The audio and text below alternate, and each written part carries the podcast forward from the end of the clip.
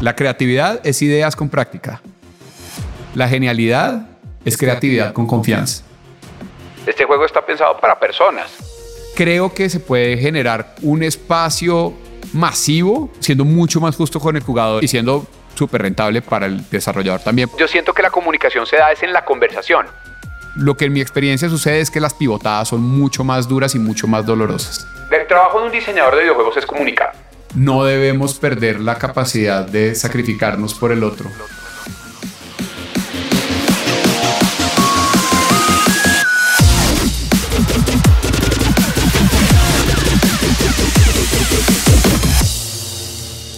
Hola, hola, hola, soy tu host, Robbie J. Fry, y este es otro episodio of The Fry Show. Este podcast es una celebración de personas que no aceptan la vida tal como es. La abrazan, la cambian, la mejoran y dejan su huella en ella. Y la persona a la que estamos celebrando hoy es Jairo Nieto, el co-founder y ejecutivo creativo de Play Labs. Play Labs está construyendo la próxima generación de plataformas sociales. Están aplicando su experiencia comprobada en redes sociales, mecánica de juegos y tecnología avanzada para crear productos que utilizan cientos de millones de personas en todo el mundo. Y mira, cuando digo que Jairo tiene una de las mejores vidas del mundo, no es trivial es la verdad. Porque se pasa la vida diseñando, jugando, hablando, construyendo, explorando y todo lo que puedas imaginar con los videojuegos. Y también ganar dinero. Sí, sí, sí. Imagínate. Es una de las personas más creativas que he conocido y uno de mis héroes. Porque, wow, qué espectacular que ha hecho en Colombia y en el mundo con solamente una pasión visceral para los videojuegos y también su amistad con su co-founder. Además, es un padre fenomenal. Y mira, Jairo fue el episodio número 18 en este podcast y comprender lo que ha hecho en los últimos seis años te derretirá el cerebro o tu cerebro de una. Así en este podcast aprendí sobre trucos para ser un mejor papá, videojuegos de hijos, el proceso creativo, el sacrificio como bendición y habilidad, la magia de Nintendo y mucho, mucho, mucho más. Pero antes de empezar... No olvides visitar thefryshow.com para los links al newsletter y más. Y por favor, por favor, por favor, si amas el podcast, comparte el episodio en tus redes sociales. Deja una reseña en Spotify o tu player favorito y cuenta al mundo que The Fry Show es número uno. Y si no es así, castígame con tus comentarios para mejorar. Con ese dicho, te presento episodio 234. Si el juego no es divertido, ya estás muerto con el co-founder y ejecutivo creativo de Play Labs, el creativo supremo, Jairo Nieto.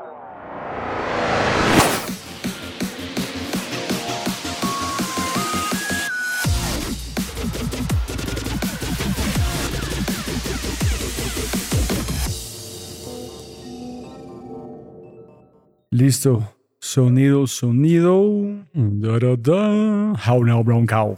Hola, hola, hola. Bien. Perfecto, allá. Listo. Arrancamos. Aquí abrí ChatGPT por si cualquier cosa, Ah, por, si me, por si me corchas. Ahí tengo mi asistente, mi nuevo Ah, ¿en asistente personal. Funciona, no creas. Sirve mucho para ideación, digamos, como que, hey, no sé, toca ponerle un nombre a un spell de ChatGPT, dame un nombre de un hechizo para un orco. Sirve mucho para, digamos, recortar un poquito el proceso creativo. No lo reemplaza, por lo menos en mi opinión todavía. El 90% de las ideas no son buenas, pero es como un creativo junior. Siempre pegan más plátano, más tiempo. Muchas gracias por su tiempo. Entonces dije, esto me- no, apenas supe que existía. Digamos, es una herramienta que yo sabía que me iba a resolver algunos problemas donde uno tiene el famoso writer's block ¿no? Como que creativamente, "Ay, no sé, no tengo buenas ideas. Normalmente uno cuando hace eso, lo que hace es googlear. Vas y googleas ideas para, eh, como acabo de decir, digamos, estoy, tenemos un, un ogro de dos cabezas en el juego y necesitamos que ese ogro tenga un poder que empuje a todos los que están encima de él hacia afuera, pero no se me ocurre un nombre chévere para eso. Entonces, antes lo que hacía era como googlear ogros históricos y buscaba nombres de ogros y de pronto como que empezaba a entretejer una cosa con otra y al final después de un proceso de, de- de varios minutos o a veces incluso media hora, como que decías, listo, tengo unos candidatos, ta, ta, ta, ta, ta, ta, y después de una hora tenías el nombre del hechizo. O ir a links que tú ya has visitado antes y decir, no, pero esto seguramente ya lo han usado otras personas, de pronto esto no es lo que estoy buscando, etcétera. Mientras que con ChatGPT lo que hago es le digo, le doy el contexto, como estoy haciendo un juego de esto, además porque uno, él mantiene el contexto si tú estás dentro de la misma conversación. Entonces, pues tengo mi conversación del juego con él, por ejemplo, y le di con él, ¿no? Ya lo antropomorficé. ¿Cómo se llama? No, no tiene nombre. Mejor dicho, eh, creo que esta es mi oportunidad de, cuando llegue la revolución robot, decir que los trato muy bien porque pues soy bastante como cortante con él, como ya, no, 10 más, rápido, tengo afán. Entonces le pregunto, bueno, le doy el contexto y le doy la pregunta, hey, estoy haciendo este hechizo, este chino hechizo funciona más así. Literalmente, 10 ideas de nombres para ese hechizo que sean chistosas, que sean cool, que sean épicas, le das, el- le das un poquito más de color a eso y él como un, cre- un asistente creativo te dice, bueno, es, están estos 10, ta, ta, ta, ta, ta. Hay veces que hay que decirle basura, perdón, no me gustan. Yo quiero entender, cu- cuando tú haces este proceso, ¿cuánto tiempo gastas? La razón por la que corta tiempo es que es más conversacional. Entonces, digamos que te ahorra primero el proceso de transformar ese pensamiento que uno tiene que es más conversacional en un criterio de búsqueda, que eso en sí es un arte, saber buscar y saber googlear. No todo el mundo lo sabe hacer bien o hay personas que googlean mejor que otras, incluso cuando uno está escribiendo código, saber encontrar el problema que uno tiene en el código y saber googlearlo y saber encontrar la solución es parte del arte de programar hoy en día. El hecho de esto ser conversacional y no tener que hacer primero esa transformación, sino hablarle como tú le hablarías, li- literalmente cuando yo le escribo le hablo como le hablaría a una persona, como no, no estoy del todo convencido, dame 10 más, tran. Entonces, yo creo que esto recorta mi proceso creativo por ahí en un 50% de tiempo para ese tipo de, de actividades. Para mí, usarlo, yo estoy gozándolo o me siento bien con mí mismo en un sentido donde no me siento estrés, que cómo habla en Google, qué palabras tengo que quitar. Cuando estoy armando las palabras que para filtrar el proceso, es más como estar hablando con otro ser humano tratando de llegar a una idea. Entonces se siente natural y no me siento que estoy trabajando. Simplemente por el hecho de que es chistoso, pero uno sí puede darle feedback. Mientras que tú a Google no le puedes dar feedback. Tú a Google lo que tienes que hacer es refinar la búsqueda, ¿me entiendes? El feedback te lo das a ti mismo a partir de los resultados de búsqueda de Google y tienes que refinar la búsqueda y estar, digámoslo, en, en cierta forma en un estado constante de alerta de tu búsqueda. Como, bueno, eh, sí, de- ya, ya encontré esto, ahora voy. Entonces te toca, te toca así a ti hacer como todo el trabajo realmente. Aquí tú le das feedback a ChatGPT como se lo darías a cualquier persona. Creo que por la forma en la que es más conversacional es más fácil llegar a resultados más rápido. ¿sí? Es un proceso más natural para nosotros hablar así. Y tiene también un downside, tiene digamos una parte que, y es que yo por lo menos siento que todavía no es muy fuerte en ciertos aspectos creativos. Por ejemplo, en el humor es, es flojongo, flojongo, flojongo. Eh, sí, pues no, tampoco podemos pedirle tanto al robot todavía. Y eso es una conversación que podemos tener sobre realmente ¿no? qué es el humor y cuáles son los componentes del humor y, y, digamos, el humor necesita una cantidad de cosas como contexto, el humor cambia de una cultura a otra, etc. Entonces, creo que para estos robots esa parte todavía es un poco, se, se les dificulta un poco. Entonces, me pasa mucho que cuando estoy yéndome del lado creativo que tiene como sarcasmo, humor, etcétera, a veces no me ahorra tanto tiempo y me termina costando más tiempo y termino yo casi que, enseñándole al robot, que imagino que es parte de lo que ellos quieren que uno haga también al, al interactuar con él, como no, eso no es chistoso, esto es mejor, etcétera. Y, y posiblemente me hubiera costado menos parar, no haber googleado, sino haber parado el proceso en algún momento con él y después coger yo esas ideas que me dio y, y trabajarlas como por mi lado, en vez de tratar como de orientarlo. Yo lo veo de verdad mucho como un creativo junior.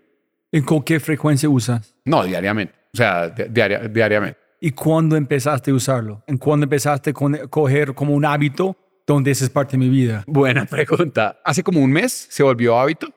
Hace como un mes. Y haz de cuenta, el mes anterior lo usaba como, me acordaba que existía como, hmm, me imagino si ChatGPT me puede dar una idea de esto. Y entonces, obviamente, lo que naturalmente sucedió, como te puedes imaginar, es que dos o tres veces lo hizo bien y entonces empezó a convertirse en un hábito.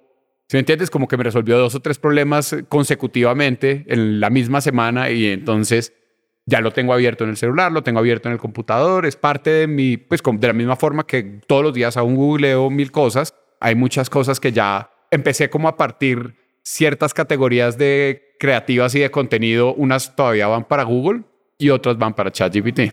Y ese estamos tratando en todos lados, pero tú has visto gamers que están, no sé, imaginando como Fallout, llegas a un punto donde hay tres caminos, tú quieres lograr algo, tienes cantidad de tiempo, y dices, hey, ChatGPT, tengo dos horas, quiero lograr este, ¿cuánto tiempo necesito un Fallout en este punto? ¿Cuál es mi mejor uso de mi tiempo? Entonces, listo, entonces voy aquí porque a ir a trabajar. ¿Gente está usando ChatGPT para encontrar mejores caminos en games o no? No sé, pero es una buena, eh, sería un buen uso para eso, especialmente en los juegos que son de exploración, por ejemplo, como Fallout, por ejemplo, ¿sí? Que, hey, ChatGPT, pues este es un mundo abierto gigante, tengo dos horas para jugar, estoy en tal parte del mundo, ¿qué mini, eh, porque esos juegos de mundo abierto normalmente tienen quest lines que son como mini aventuras que consumen cierto tiempo, entonces quiero acabar un quest line hoy cuál debería atacar estando parado acá. Seguramente ChatGPT sería una excelente alternativa para eso. Y fíjate que a diferencia de la googleada, sería mucho más rápido porque ChatGPT entiende mucho mejor el contexto que la googleada. O sea, Google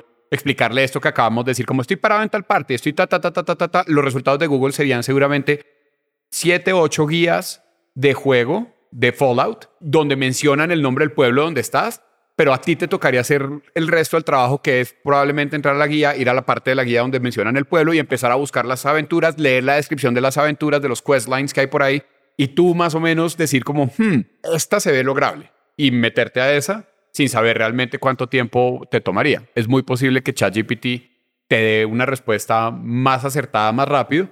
Y si no, y aquí está el peligro de ChatGPT en ese tipo de preguntas, y es que si no se la sabe, se la inventa. Entonces, ¿En serio? Sí, él, no. Yo como un abogado. Ah, ¿Has visto? Hay,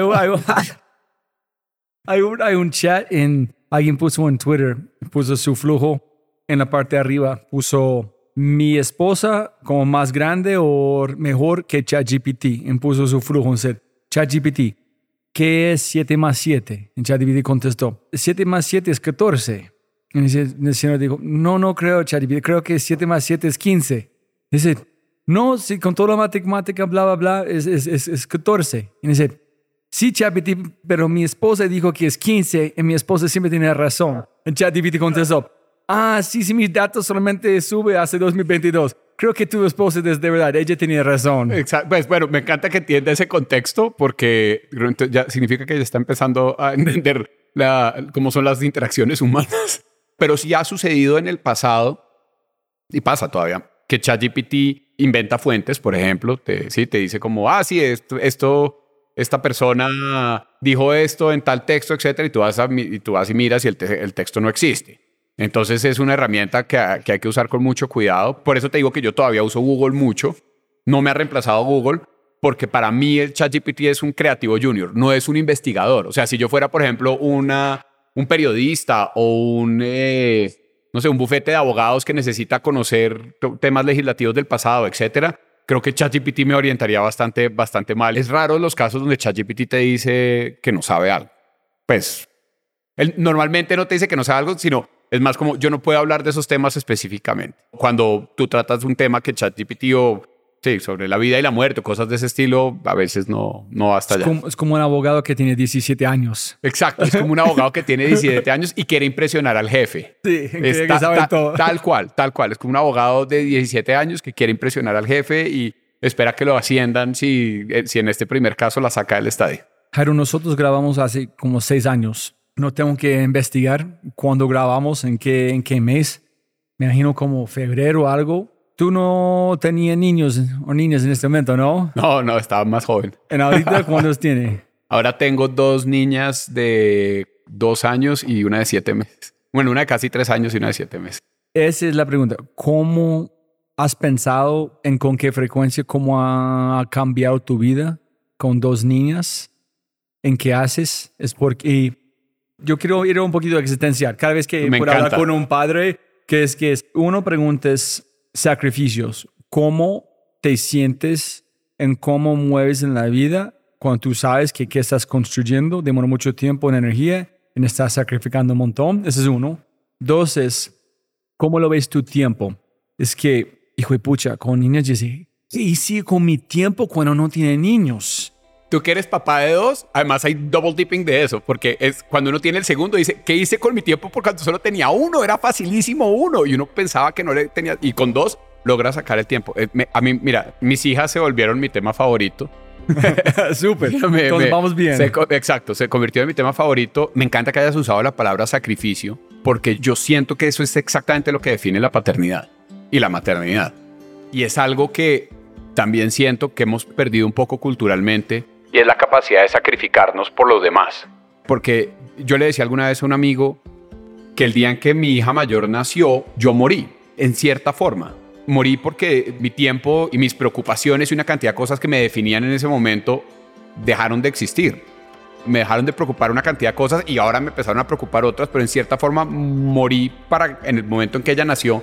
Y es verdad, uno se transforma y uno no sabe cómo el nivel de transformación que es eso. Nadie lo puede preparar para ese momento y nadie lo puede preparar para la transformación en, en el uso de tu tiempo, que es un poco a lo que vas tú. Empezando por, uno nunca ha aguantado tanto sueño como cuando tiene un bebé. O sea, uno no sabe, uno se ha ido de rumba, uno ha trasnochado, uno ha hecho... Sí, puede en un proyecto lo- dos días sin exacto, parar. hasta- ha seguido, exacto. Yo, yo cuando trabajaba en, eh, eh, antes de tener hijos, había proyectos que teníamos que seguir derecho, trabajé en publicidad, que también es una, digamos, una industria donde, donde hay que trabajar a veces y seguir derecho, etcétera.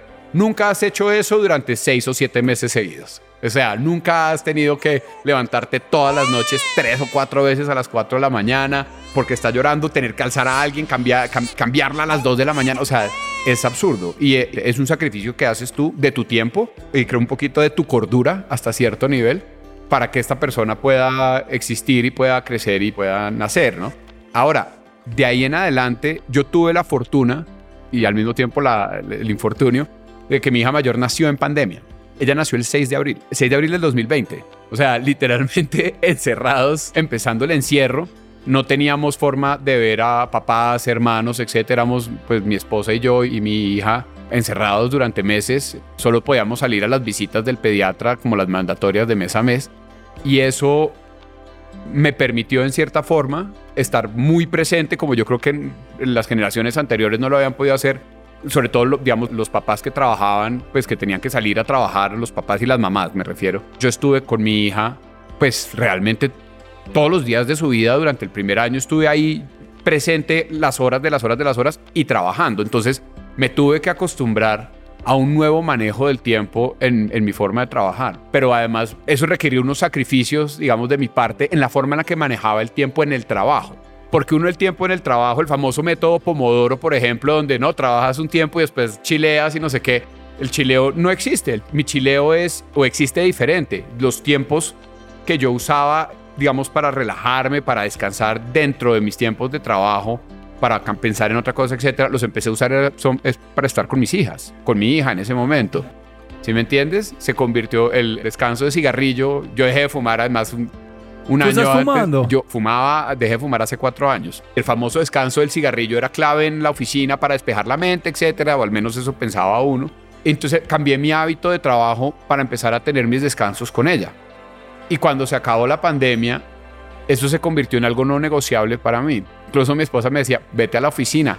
Yo le decía, si me voy a la oficina todos los días, digamos, siento que estoy desperdiciando la oportunidad de compartir esos momentos con mi hija.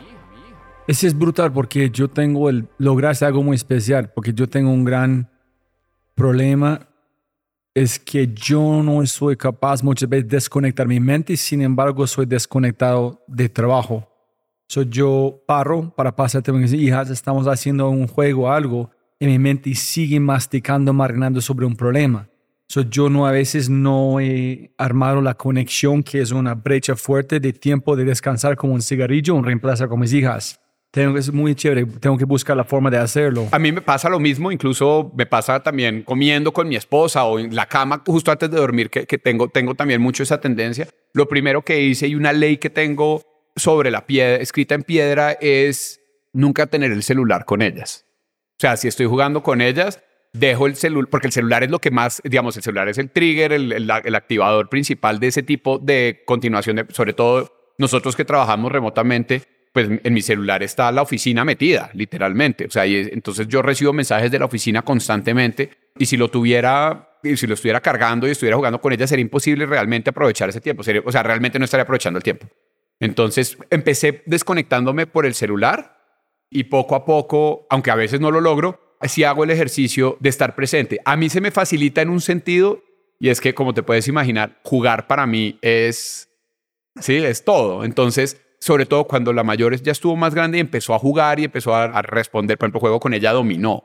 Yo soy feliz jugando dominó con ella. O tenemos un juego de dados súper bonito que uno tira un dado gigante, además de del tamaño de una cabeza, de colores, y dependiendo del color que cae, unas tarjetas de actividades, entonces toca bailar, toca saltar, toca correr. Entonces yo tengo una colección de juegos de mesa, pues porque sin dudarlo, mi conexión con ellas, espero yo que sea siempre, pues toda la parte lúdica, que a mí me encanta y espero que a ellas también les guste. Entonces empecé a investigar también desde chiquitos cómo podía yo establecer esa conexión, porque tengo de los recuerdos más gratos de mi infancia con mis papás, con mi papá y mi mamá, era poderme sentar a jugar Risk con ellos, por ejemplo. Que me invitaran cuando ellos estaban jugando Risk. Yo tenía ocho años y ellos estaban jugando Risk con sus amigos y me invitaran a la mesa. Eso era alucinante. O sea, lo mejor que podía pasar en la semana.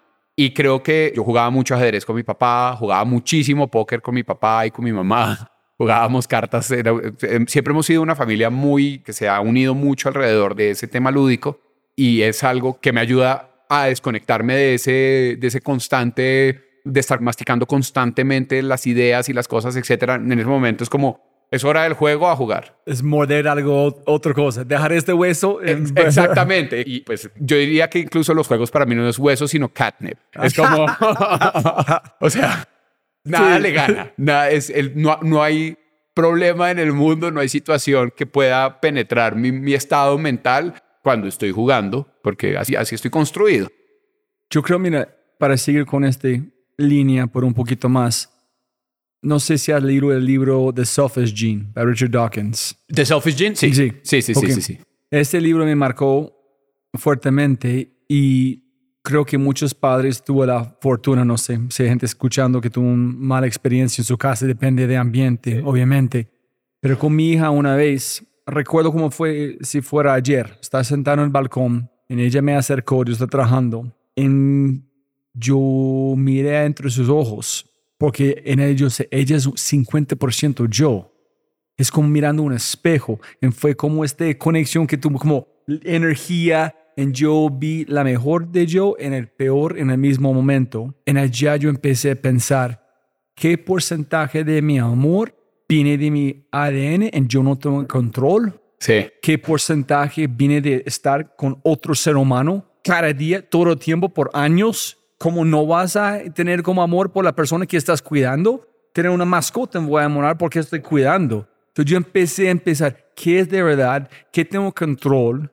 ¿Qué es algo que yo estoy construyendo? Y fue como una, una, una línea existencial por mucho tiempo. No sé si ha pasado con vos con, durante la pandemia, donde viste, holy shit, that's me. Esa es una reflexión bien chévere. Yo le agregaría un elemento más a ese como inevitable amor que siente uno por sus hijos y es la parte fisionómica de los niños. Nosotros los humanos estamos wired para, para enternecernos por la parte, exacto, las, por eso los cachorritos también es como, wow, amamos, a menos de que tú tengas algún tipo de distorsión en, eh, psicótica, psiquiátrica, etcétera, tú ves esas proporciones, es casi inevitable sentir cariño hacia ellos. Entonces, yo creo que hay una parte genética. Tengo una relación amor-odio porque a él le dicen el Rottweiler de Darwin, digamos, sus posiciones son Tan fuertes. son súper fuertes y son absolutamente científicas. No, él no da cabida en ningún momento, pues digamos, es uno de los ateos 100% ateo, no más cono- dicen con na- no deja- no, Sí, sí, sí. Él, no, él no deja.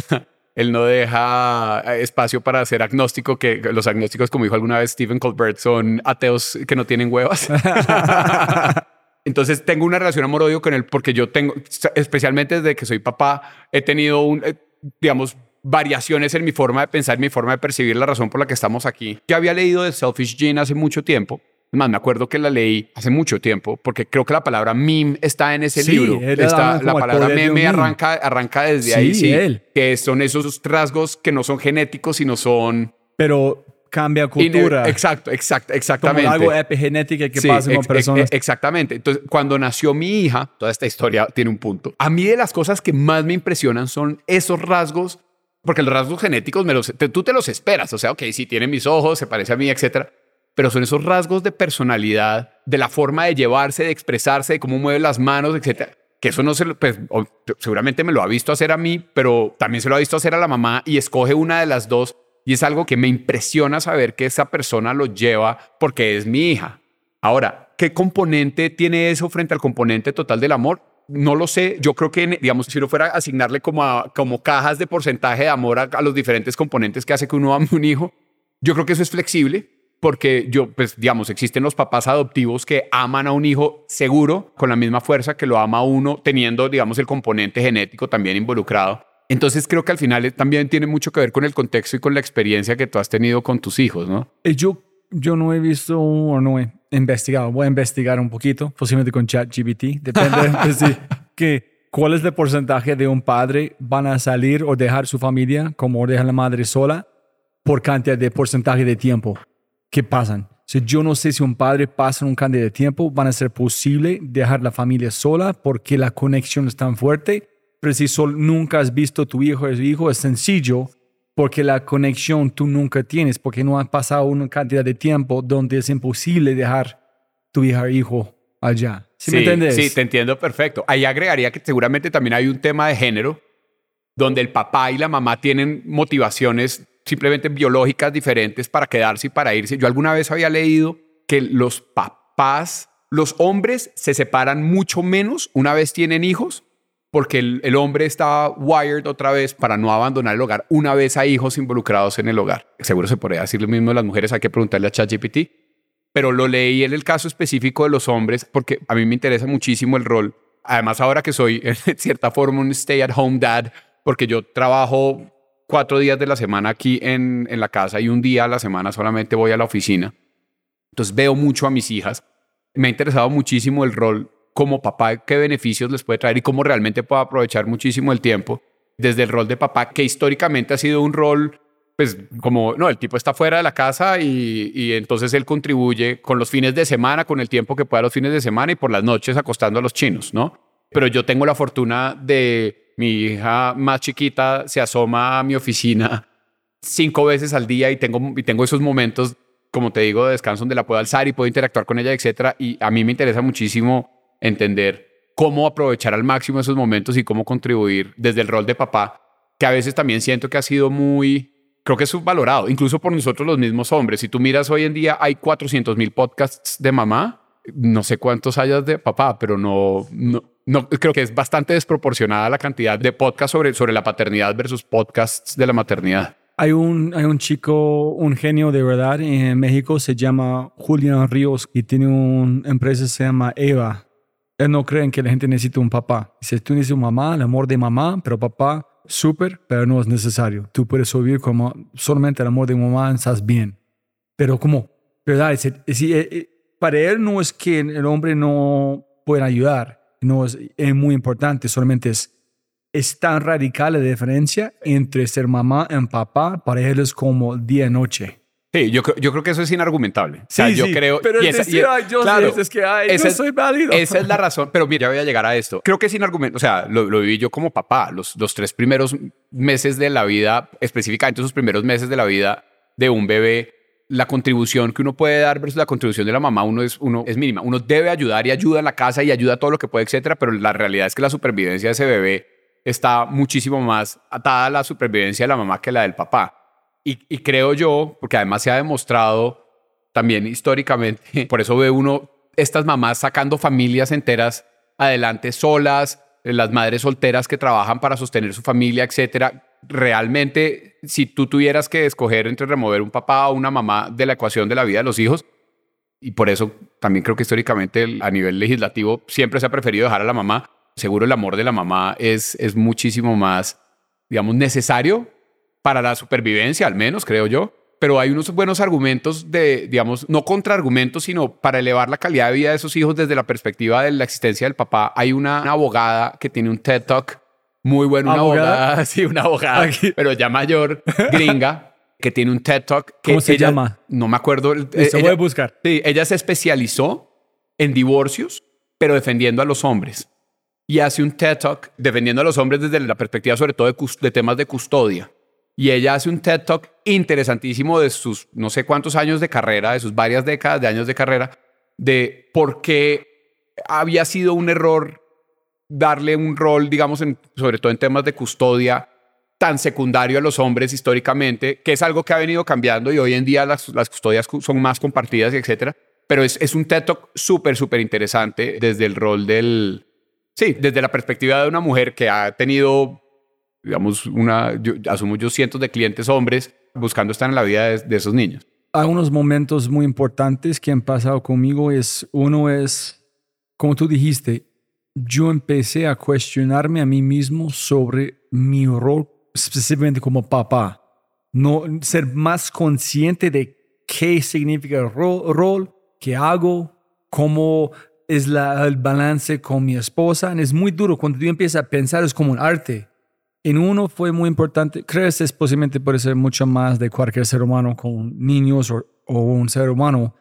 Es Sam Harris habló en un pedacito de su podcast de cuando un niño llega y quiere su atención, entonces a veces tú estás trabajando y dijo, pensamos con una mentira que no podemos parar, pero dijo de ser consciente, parar, girar, hacer contacto, escuchar, dar conocimiento que esta persona existe en el mismo espacio es demasiado importante porque yo empecé a ver que el rechazo que estoy dando mis niñas solamente porque me, estoy en el mundo de flujo de creatividad, pero yo aprendí cómo parar, ser ok, mental break, aquí es dar un abrazo, ser de verdad, este espacio es la única cosa que existe en el mundo, y then seguir trabajando.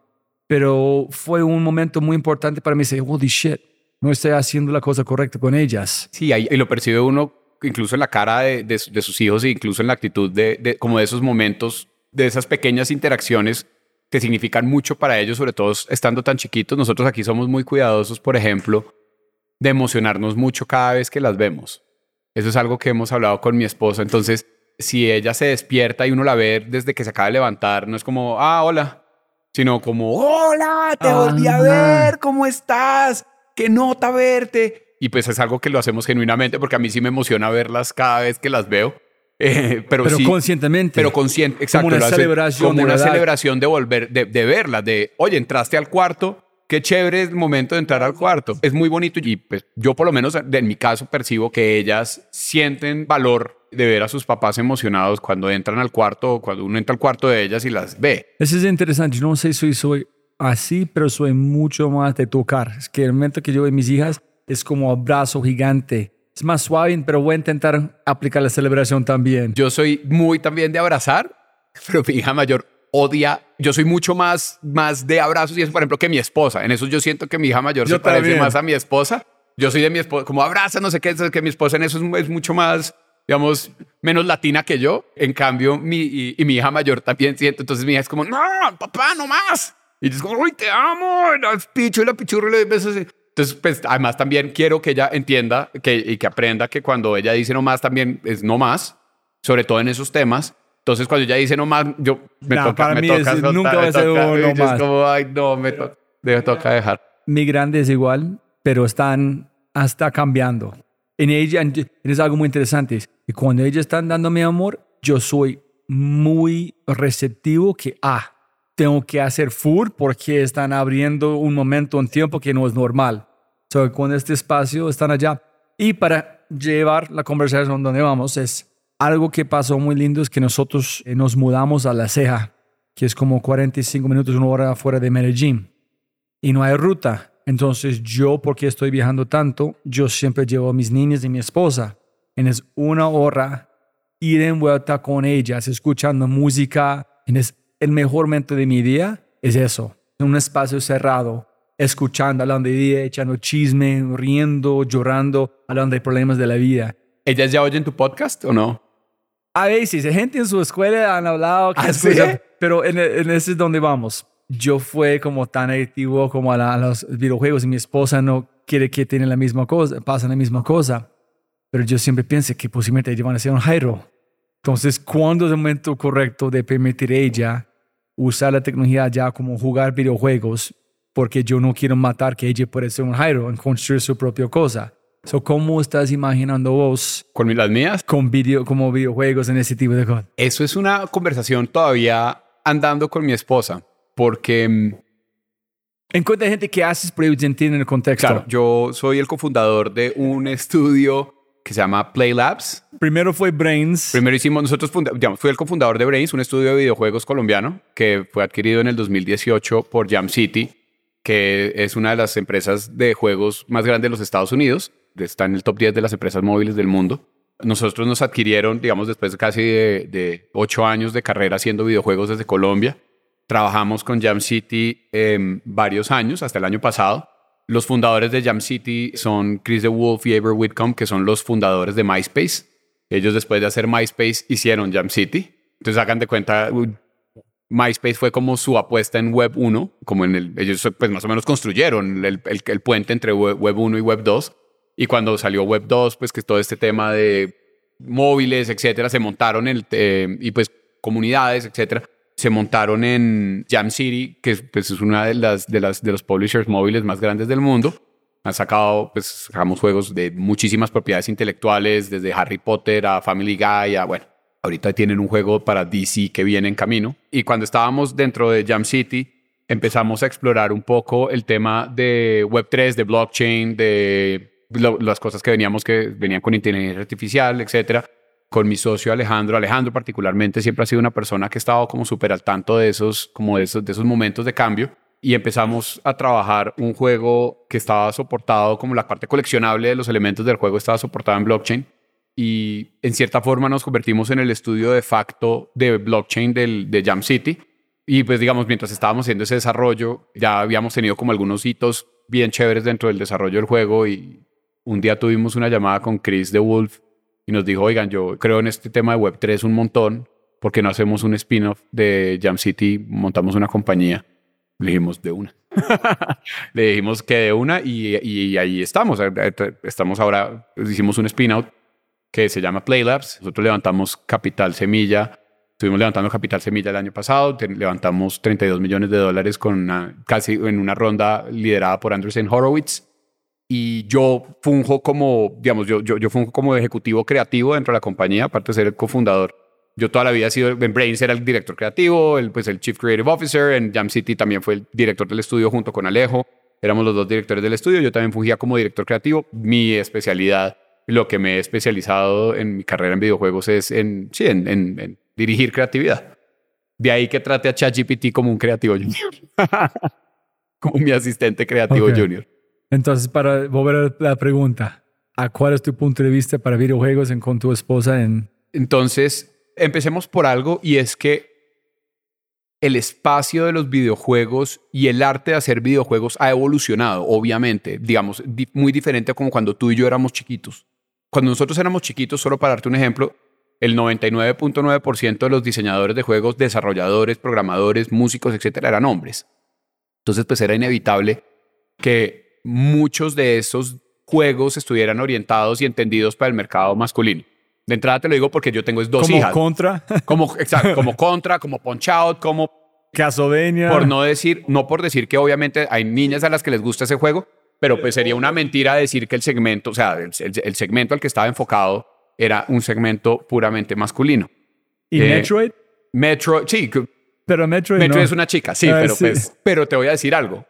Una, y, ahí está tu historia del Switch, una marca que, que lo entendió diferente desde el principio. Yo estoy hablando, además porque yo crecí mucho con juegos de PC, aunque te- tuve las consolas y jugué mucho en Nintendo, una compañía que siempre fue un poquito más adelante en su tiempo y siempre ha ido mucho más adelante en su tiempo a nivel de creatividad y a nivel de cómo entiende el, el mercado más allá del hombre, justamente, es Nintendo. Yo sé que estamos haciendo Me encanta, así, así pienso yo. No te ¿Tú crees que Nintendo fue consciente de mercado o solamente fue, sabían que se iban a poner toda su energía en la creatividad el resto es papas fritas. Yo no creo que alguien pueda construir Mario pensando en mercado. Sí, yo creo que es simplemente genialidad creativa. Yo siento que es un Shigeru Miyamoto y un equipo con él, no, o sea, es como irrepetible más o menos. O sea, yo todavía pienso en, por ejemplo, en Mario 64, el Nintendo 64 y es, ese juego es de verdad una obra de arte. O sea, es prácticamente irrepetible. Incluso el primer Mario, Metroid. O sea, Zelda, piensa, Zelda incluso, incluso vuelvo, el el de Nintendo 64 que es Ocarina of Time, brutal. O sea, eh, pero eso, ellos hacían juegos para los, las personas, creo yo. Como que cualquier ser humano, que, porque, porque al final del día los juegos estaban muy orientados al, género masculino, digamos, porque el mercado era masculino y la gente que los hacía era masculino. Todas las mujeres que yo conozco han jugado Mario Bros. O Zelda, o, exacto, tuvieron el control de sus manos jugar, en- lo cual habla muy bien de la capacidad que tuvieron ellos desde el inicio de romper ese muro como ficticio que existía, pues porque al final del día, pero sí pasó que culturalmente, durante mucho tiempo, se pensó que los juegos eran para hombres. Se- si tú ibas a Toys R Us, el Nintendo y el PlayStation y todo eso estaban en la sección de los juegos de niños, por ejemplo. Entonces, existía ese mindset, existía, y a lo que voy con esto es que esto se ha transformado digamos, radicalmente. Y muchísimos de los juegos y muchísimas de las compañías hoy en día, pues ya están pensados es para un mercado, ya ni siquiera está pensado como, bueno, este juego es para una mujer. No, está pensado, es un juego para personas. Como un restaurante piensa que esta comida es para personas, este juego está pensado para personas. Y entonces los personajes y los roles y todo eso son roles que le pueden gustar tanto a hombres como a mujeres. Entonces de entrada yo siento que ya el, el contenido que hay allá afuera está más preparado para una audiencia más amplia. Y por otro lado, volviendo al tema de Nintendo, Nintendo entendió el valor del juego en la familia. Entonces, incluso desde el Wii, o antes, pues, de- porque sus juegos ya estaban pensados así, estaban pensando en una interacción de papás con hijos, no solamente los hijos sentados solos, sino los papás también participando de los juegos con ellos. Y el Nintendo Switch es un aparato que su librería de, de juegos y su, su librería, digamos, además natural de los productos, de los títulos hechos por Nintendo, están pensados para hacer algo que disfrute toda la familia, casi que independiente de cualquier edad. Y eso es importantísimo porque uno de los grandes problemas que tienen los videojuegos y los niños, Es que los papás no juegan videojuegos con sus hijos. ese para mí es el problema principal. Es como si tú le dieras a, yo a mi hija no le doy el control del DirecTV y no veo qué canal está viendo o no. Pues yo le doy Disney, Disney, puedes ver Disney, puedes ver este canal que es para niños, etcétera, y generalmente la acompaño cuando ve algún contenido pero durante mucho tiempo los papás no hicieron eso. Los papás que no eran gamers, que en algún momento fueron la mayoría de personas en el mundo, pues le compraban al chino el juego y ni siquiera veía qué era lo que estaban jugando. ¿sí? Veían, de pronto veía el rating del ESRB, ah, mayores de 12. Se lo entregaba, pero realmente no, no sabía qué estaba pasando ahí detrás. Y eso con la llegada, por ejemplo, de los juegos que son más sociales, donde tú hablas con otras personas, etcétera, pues empiezas ya a estar en un territorio que no es ideal. ¿Y tú crees que, pero la parte de adicción, de primer jugar todo el tiempo, cómo lo es este parte? digamos que siento que es, es algo que hay como papá que supervisar. O sea, siento que como papá, si ¿Tienes tú estás... plan por tus hijas? Yo, yo tengo mis planes que aún, que aún no, ha no han sido aprobados aquí por la presidencia. Sí. Eh, entonces, pero, pero estoy, así, estoy tratando de argumentarlos muy bien. Yo tengo una visión, a ver, yo quiero que mis hijas sean felices y hagan lo que quieran, no necesariamente que cumplan con mis sueños o, con, o que hagan lo que a mí me gusta, etcétera. Entonces también soy muy cuidadoso en, yo quiero exponerlas a lo que a mí me gusta, como te dije, por ejemplo, los juegos de mesa, y quiero exponerlas a los juegos, pero que ellas sean las que tomen la decisión de si se enganchan o no. Es muy posible que a ninguna de las dos les guste y eh, ya, pues esa es la vida. Yo trabajaré en algo que a ellas no les, no les parece interesante, no les gusta y está bien. Ahora, si ellas les gusta y se enganchan, tienen al mayor promotor posible del mundo en, en eso, ¿me entiendes? Entonces, pero además no solo el mayor promotor, sino el acompañante. ¿No estás preocupado que la presidencia van a sentirse un poquito aislada, sola? Que Hay que preguntarle a la presidencia, pero digamos que una de las discusiones que tenemos con la presidencia es cuál es la edad para exponerlas, cuál es la edad mínima para exponerlas. Obviamente los dos estamos creo que súper alineados en cuánto tiempo. Yo no espero que ellas a los cinco años estén gastando ocho horas al día jugando enfrente de la pantalla. Antes que exponerlas a los juegos, quiero exponerlas a todo para que escojan qué les gusta de verdad. porque obviamente si lo único a lo que las expongo es a los juegos, pues, pues casi que por, por bandazo, casi que por derecha, pues les van a gustar los juegos, pues porque no hay mucho más que hacer.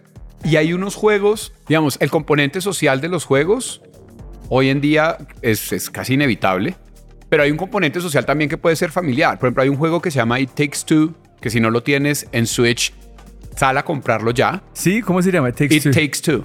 Y es, es la historia de dos papás que se van a separar y un niño pide un deseo, más o menos, de que no se separen y el juego es completamente colaborativo, papá y mamá resolviendo una cantidad de problemas y situaciones dentro del juego, enseñando colaboración y entonces como te puedes imaginar, pues una persona juega al papá, otra persona juega a la mamá y es absolutamente divino.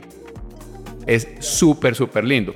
Ese tipo de juegos, pues tú me acabas de listar contra Metroid, no, no, existían cuando nosotros éramos más chiquitos y es el tipo de juegos que sí existen allá afuera en el ecosistema y hay juegos muy colaborativos como por ejemplo Overcooked, que ya sacaron Overcooked 2 y estaba, que es que esa, nuevamente, tú y otra persona cocinando, tratando de resolver eh, unos mini puzzles de cocina en tiempo récord y entonces yo llevo esto para acá y, tratando de optimizar los momentos y los espacios y los tiempos que tienes para servir los platos que, y es un tema que solo funciona si las personas que están jugando en ese momento están coordinadas y se hablan entre sí en el mundo real. Me atrevo a decir que es fantástico. Es una experiencia nuevamente colaborativa entre los papás y los hijos. Entonces, cuando yo te decía que los papás no jugaban con los hijos, ya no solo me refiero a que no se sienten a ver que están jugando como una policía, sino que realmente tú te puedes involucrar y ser parte de la experiencia del juego con los niños. O sea, y que además crea un vínculo, porque si tú no haces tu parte y el niño hace tu parte, no pueden acabar el nivel. Súper bonito. Entonces, ahí hay unas oportunidades, creo yo, de interacción que sobre todo en estos juegos porque en juegos de mesa también existe eso mismo, pero pues no son los juegos a los que normalmente están expuestos los niños y pues los niños, como dices tú, por demanda te van a decir, hey, en mi colegio están con el Switch y me gustaría tener un Switch. Claro que sí, mira, está esta lista de juegos que están hechos perfectos para tu edad, para nuestra filosofía como familia, etcétera, etcétera. Súper, chévere, chévere. That's a good answer. a long answer. But no, no, brutal. Yo quiero primero una, una pregunta más y volvemos a la historia con The Brains. Y arrancamos desde ya parte 2 del podcast. Es que cuénteme las 6, 10 o cualquier videojuegos que han pasado en los últimos 6 años que tú crees que han cambiado el juego, no pun intended, en cómo que han hecho la creatividad, cómo funciona, que has visto. Si me entiendes, algo como un Mario 64 o un James Bond. Que yo diga que han transformado el género. Sí. Eh, algo que me pasa a mí es que siento que eso hace rato no pasa de verdad, ¿verdad? Ah, ¿ese es que usted está tratando de hacer o no? En cierta forma sí, en cierta, en cierta forma sí. O sea, yo siento que como industria nos ha pasado un poquito parecido a lo que le pasa a la industria del cine, que están como playing it safe. Repetición de cosas viejos. exacto. Y entonces tú realmente la innovación la estás encontrando más que todo en los juegos indie y no tanto en los grandes juegos. So, los videojuegos están convirtiendo en algo tradicional. Exacto, y entonces esos shifts como que tú dices, wow, ¿esto quién se le ocurrió? Hemos dicho, como en su momento, Portal, Portal 2, para mí Portal fue un videojuego que, que es de esos que transforma, pero no clasifica dentro del rango de tiempo que me diste. O sea, como que esos videojuegos, como que ya, ya cada vez ves tú menos esas transformaciones, al menos desde la industria tradicional, porque sí, si me dices, no, no es tu top 5 de libros, pues no, yo tengo unos juegos ahorita que he jugado, jugué el año pasado uno que se llama Deathloop, que me pareció increíble, la historia increíble, con temas de viaje en el tiempo, etcétera. Pero, pero no tuvo el impacto como Mario 64. Es un muy buen juego, pero no que yo me coja la cabeza y diga esto transformó absolutamente el universo de los videojuegos. ¿Para qué es posible? Exacto, sí, como que, como wow, después de esto hay un hito, mejor dicho, como lo fue en su momento StarCraft, creo yo, o bueno, incluso más antes que StarCraft, Warcraft, o en su momento World of Warcraft, ¿no? Que, que, que pues, digamos, hoy sigue andando y, transformó por completo como la escena de, de los juegos. ¿Tú crees que es posible que alguien más van a romper algo en videojuegos pronto o tú crees que es... No, todavía está la capacidad de sorprendernos. Eh, o sea, no, todavía falta un montón. O sea, no, estoy seguro que falta. El tema es que la prioridad de estas grandes productoras ha sido más explotar las propiedades intelectuales que ya existen. Y por eso digo que es parecido al cine, porque en vez de sacar una, una idea completamente nueva y una propiedad intelectual nueva, hacen la cuarta, la quinta, la sexta, la séptima, la octava. Entonces Assassin's Creed ya va en, ¿me entiendes? Y sí, son unos juegazos, son unos juegazos. Y God of War ahorita salió y qué locura God of War y es excelente juego. Y entonces, pero como tú me dijiste, no es tu top 5 de libros, sino Que es... no es un otro Grand Theft Exacto, Auto o exacto. Sí, que- exacto. Es como... Es Grand Theft Auto, oh, que es el, es el quinto. ¿Me No, entiendes? pero primero fue, Claro, o Red Dead Redemption, que del primero es como, wow.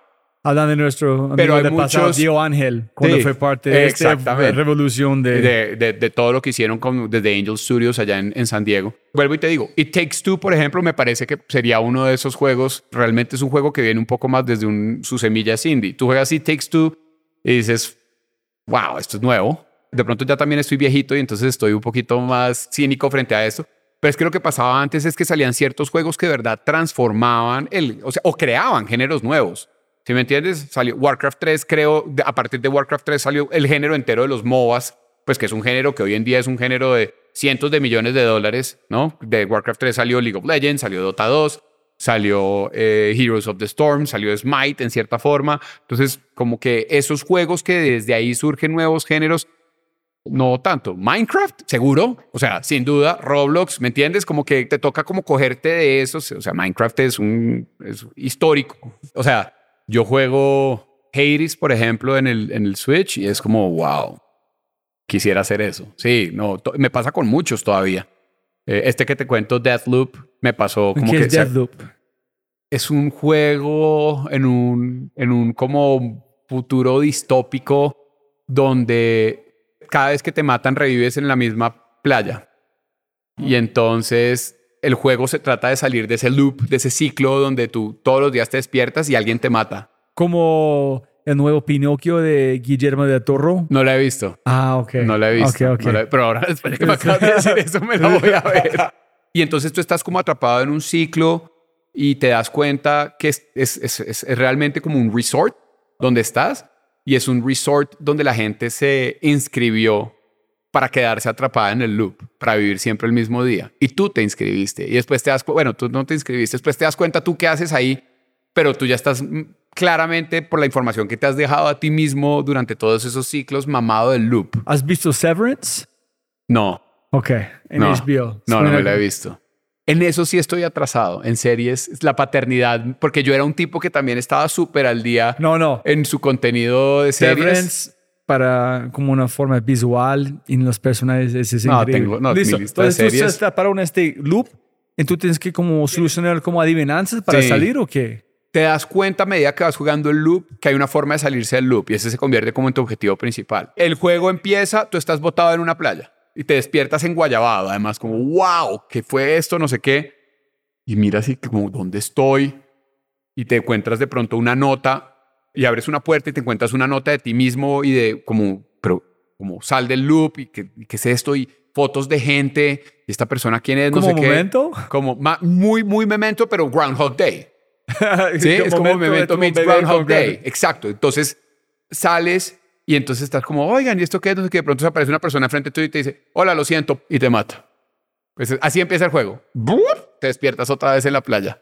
¿Y por qué, por qué es tan chévere? Te voy a decir una cosa. La persona que te mata esa primera vez, cuando sabes quién es, es como, wow, no lo vi venir. De entrada, o sea, la narrativa, la historia que está, el- la historia y la razón por la que tú estás ahí y quién eres tú y todo eso que vas desarrollando a medida que vas haciendo ciclo tras otro y el juego es un shooter que tú cada vez que mueres solo puedes salvar unas poquitas cosas de tu ciclo anterior. Entonces es medio un, Entonces, Groundhog Day, Momento y Westworld. Más o menos, exacto. Y entonces las armas las vas mejorando, pero siendo muy consciente que vas a salvar. Más o menos te vas a morir y tienes que guardar una cosa para el día siguiente. Entonces como que dejas, esto lo guardo para el día siguiente. Pero es obvio que tú sabes qué vas a llevar la próxima vez o a veces vas a como No, es- equivocarse. no, entonces, no. ay, güey, pucha, tengo que llevar este no esto. No, es obvio, pero tú te puedes equivocar. Dices como, "Ah, no llevé lo mejor porque, por ejemplo, hoy, en este día que voy a vivir, voy a tratar de romper el loop o voy a avanzar rompiendo el loop, cambiando esto, porque tú puedes cambiar. Es muy interesante porque tiene todo el tema de, de, de, consecuencias en el tiempo, ¿me entiendes? Como de si yo cambio esto, cuáles son las consecuencias en el futuro, pero no es el futuro, es el mismo día. No es de verdad interesantísimo. ¿Tú leíste sobre la, la, historia del juego? ¿Cuánto tiempo demoraron producirlo? ¿Quién arma la historia? ¿Cuánto tiempo si sale de un libro? Eh, no sale de un libro, no sale de un libro. Conozco al músico que hizo esa que la música es, es espectacular, que se llama Tom Salta, el que hizo la música de ese juego. Es más, me pasó que yo conozco a Tom Salta porque alguna vez interactuamos, tuvimos un foro juntos y los dos hicimos una presentación, como un panel juntos y bueno, ya quedamos conectados. Y me pasó que terminé el juego y dije, a mí me pasa muy poco eso porque no soy tan musical, que la música es impresionante. ¿Quién fue el músico de esto? Y fui y vi y era Tom Salta. Pero no, la historia y es, no, después vi y es un estudio que son unos berracos. ¿Es un juego PC? Eh, está en consola también. Es más, creo que ahorita está en, en Xbox Live eh, como parte del Pass, por si alguien tiene Xbox Live aquí lo puede jugar. De verdad, es muy, muy buen juego. Listo. Entonces, vos estás en Brains, World War II. ¿Qué pasó después? Entonces, World War II, nosotros hicimos una cosa con World War II, que es algo que estamos haciendo ahorita con el juego que estamos desarrollando, que es Champions Ascension. Y es que lo lanzamos súper eh, como en pre-alfa, de cuenta, lo lanzamos súper crudo y empezamos como a ver cómo la gente estaba jugando y a sacar como data de ahí y mejorar el juego, etcétera. Y digamos que unos meses después de haber empezado ese ciclo, como el juego ya estaba por ahí andando, nos nominaron a un premio que se llama el Indie Prize, que es un premio, pues nosotros éramos, seguíamos siendo una empresa independiente, éramos un indie, un indie studio. Nos nominaron al Indie Prize, que eran unos premios que se hacían en ese año, se hacían en Seattle, en un, en un, dentro de un foro que se llama Casual Connect. Y entonces estaba pasando en paralelo que en ese momento se estaba consolidando muchísimo la industria de juegos móviles, que es algo que es inevitable en todas las industrias, es que la industria se consolida. Tú tienes inicialmente una diáspora de estudios chiquitos, etcétera, etcétera, y tienes después se van consolidando estudios medianos, estudios más grandes, hasta que llega un momento donde tienes los grandes players, que son los que tienen la fuerza en el mercado, los que tienen la plata para marketing, etcétera. Y entonces es medio, es como pez grande come a pez chico un poco y el mercado se va consolidando. Y nosotros estábamos en un momento donde ya el mercado estaba bastante consolidado y quedaban muy pocos estudios indie que fueran buenos en móvil específicamente, que no estuvieran mergeados con algún estudio grande. Nosotros éramos de los pocos que quedaban en eso y ya estábamos teniendo conversaciones con algunos estudios grandes que querían adquirirnos. Ya en ese momento eso estaban dando, pero cuando a ti te quieren adquirir, te quieren adquirir por todos los razones, motivos y circunstancias diferentes. Cada estudio tiene su propia agenda y cada estudio quiere hacer sus propias cosas con tu capacidad creativa, con tu capacidad de producción, con tu, con tu centro de costos, etcétera, etcétera, etcétera. Nosotros siempre por filosofía hemos, incluso hoy en día, sido un estudio de, digamos, no más de 40 personas y por otro lado un estudio de un solo juego. Porque en el pasado tratamos de hacer 3, 4, 5 juegos al tiempo, algo que nos criticó mucho Diego Ángel, que nos decía, porfa, enfóquense y lo aprendimos un poco con sangre que y hay estudios que pueden hacer y hay estudios con equipos del mismo tamaño que pueden hacer más juegos nosotros por nuestro estilo de liderazgo por nuestra forma de, de producir la creatividad el contenido etcétera sabemos que somos capaces de hacer un muy buen juego pero solo con, con uno a la vez. En porque esa es la naturaleza de ustedes como un equipo como, como ADN del equipo sí. En qué aprendiste que me imagino que puedes hacer tres juegos producir tres juegos brutales pero no el juego. No fue un tema de foco creativo y de liderazgo o sea, tanto Alejo como yo, por nuestro estilo de liderazgo, sentimos que podemos contribuir a, esos proyectos para que sean un muy buen juego, teniendo uno a la vez. Y también sentimos que es la forma en la que podemos ser más justos con nuestros empleados y con, con, la gente que trabaja con nosotros para poderles pedir el foco que nosotros también podemos dar, ¿me entiendes? Porque pasa, va a pasar inevitablemente cuando tú estás haciendo tres juegos que vas a tener un empleado que de pronto vas a estar pasando de un juego al otro, eh, te, lo, te lo aseguro. Y eso no es lo mejor para la carrera del empleado, ni es lo mejor para el producto final, porque nosotros somos muy iterativos en nuestra forma de producir. De ahí que World War II saliera tan, tan crudo al, al mercado, porque somos somos de hacer ciclos y de, hacer, de tener hipótesis y de, decir, probemos esto, dos días, miramos la data, no funcionó, probemos estos días, funcionó perfecto, double down, ¿no? Ahora hagamos esto más grande, etcétera. Y la única forma de que eso funcione es que tú tengas toda tu atención centrada en ese proceso iterativo. Porque de lo contrario no puedes iterar así de rápido, de lo contrario llegan los resultados y entonces intentamos mirar que los resultados, no, estoy en una reunión del otro juego y tengo mañana una reunión, del, entonces lo vemos el viernes, ¿me entiendes? ¿Y cuándo aprendiste esto, Jairo? Antes de World War II alcanzamos a tener dos juegos al tiempo. Empezamos con cinco y poco a poco le íbamos haciendo caso a Diego Ángel hasta que en algún momento, cuando empezamos World War II, nosotros ya habíamos, habíamos aprendido muchísimo, por ejemplo, de, de- de agilismo y de, y de- metodologías ágiles, etcétera, y eh, nos habíamos vuelto, casi que habíamos desarrollado un método propio. A si partir, tú dijiste en este podcast que hacer un MVP es un arte. Claro, total- muy- sí. eh, sí, Es totalmente. de verdad. Exactamente. Ah, entonces, pero entonces iterar sobre ese MVP es otro arte. Ah, ¿Me entiendes? Sí, sí. Porque hay dos formas de coger ese MVP o dos formas de, de construir sobre ese MVP. Lo botas a la caneca, que es súper válido, muchos estudios lo hacen así. Nuestra forma es construimos sobre ese mismo MVP. Pero no solo desde el lado creativo, desde el lado del código, desde el lado que es algo que, que puede ser muy peligroso si no estás enfocado. Otro pinball. Cuando sabes de tener paciencia o en esperar un segundo, un poquito más para ver qué más pasan. Porque a veces tú crees que deben cambiar. No, no. Déjalo un poquito allá. Paciencia es necesario. Es súper clave eso y, y es la razón por la que posiblemente no lo hubiéramos podido hacer los primeros cinco años y es porque todavía no tenemos la experiencia y el instinto tan desarrollado para saber eso, porque eso realmente es experiencia e instinto. Y también herramientas de data y eso que te ayudan a tomar mejor esa decisión como de todavía no. Ok, entonces estás armando cinco. Entonces 5, 4, 3, 2, sale World War II, empezamos a hacer World War II, eh, hacemos ese juego de forma iterativa, etcétera. Vamos... Ah, ese es cuando empezaste a aplicar todo este- Aplicar el- Ah, yo exactamente. pensé que ustedes ya sabían parte No. de su ADN. World War II. No, fuimos transformando nuestro ADN hasta encontrar el verdadero ADN de Brains. Entonces World War II fue la consecuencia de Exactamente, convertirse exactamente. en una startup que hacen videojuegos. Tal cual.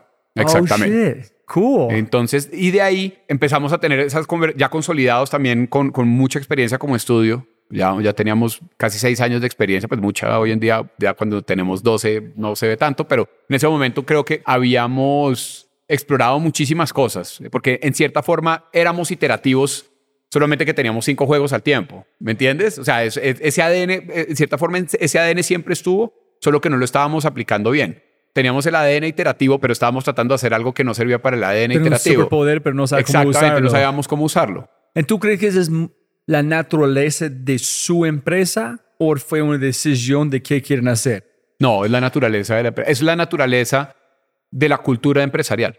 La el- sí, que es un resultado de las personas que lideramos la compañía, creo, y de las personas que se han quedado con nosotros. Todas las personas que trabajan con nosotros, tenemos personas que llevan 10 años con nosotros, y creo que parte de la razón por la que llevan 10 años con nosotros es que les gusta ese ADN y les gusta qué es lo que estamos tratando de hacer cuando iteramos, porque también puede ser, iterar también puede ser muy frustrante para un programador o para un artista, como estar preparado a decirles, mira, este trabajo que llevamos haciendo dos semanas no va a salir, no va a ver la luz del día porque vamos a iterar y vamos a, sea, a pivotar, etcétera. Se necesita una personalidad específica y nosotros somos muy afortunados de tener un equipo que comparte esa visión y comparte ese ADN. Agregaría además que está el componente del mercado también, que necesita el mercado, ¿no? Que es, tienes que necesita tu empresa, pero también que está buscando el mercado.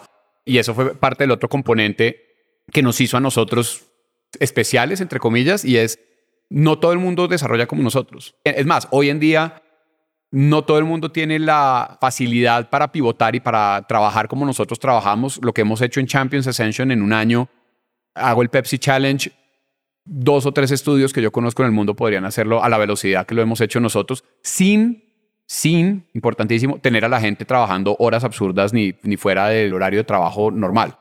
Lo que, pero porque ya tenemos una máquina súper afinada, iterativa y una filosofía de documentación, de, sí, de colaboración que tomó años en construir. Lo curioso, lo afortunado que tuvimos nosotros es que nosotros no, no fuimos visionarios en el sentido de, ok, pensamos que hay una forma diferente de hacer las cosas, la fuimos haciendo porque nuestro ADN era medio hacerla diferente. Hoy en día, ya en retrospectiva, digo, wow, nosotros tenemos una forma, creo que bien diferente de, de- de ejecutar y de hacer las cosas.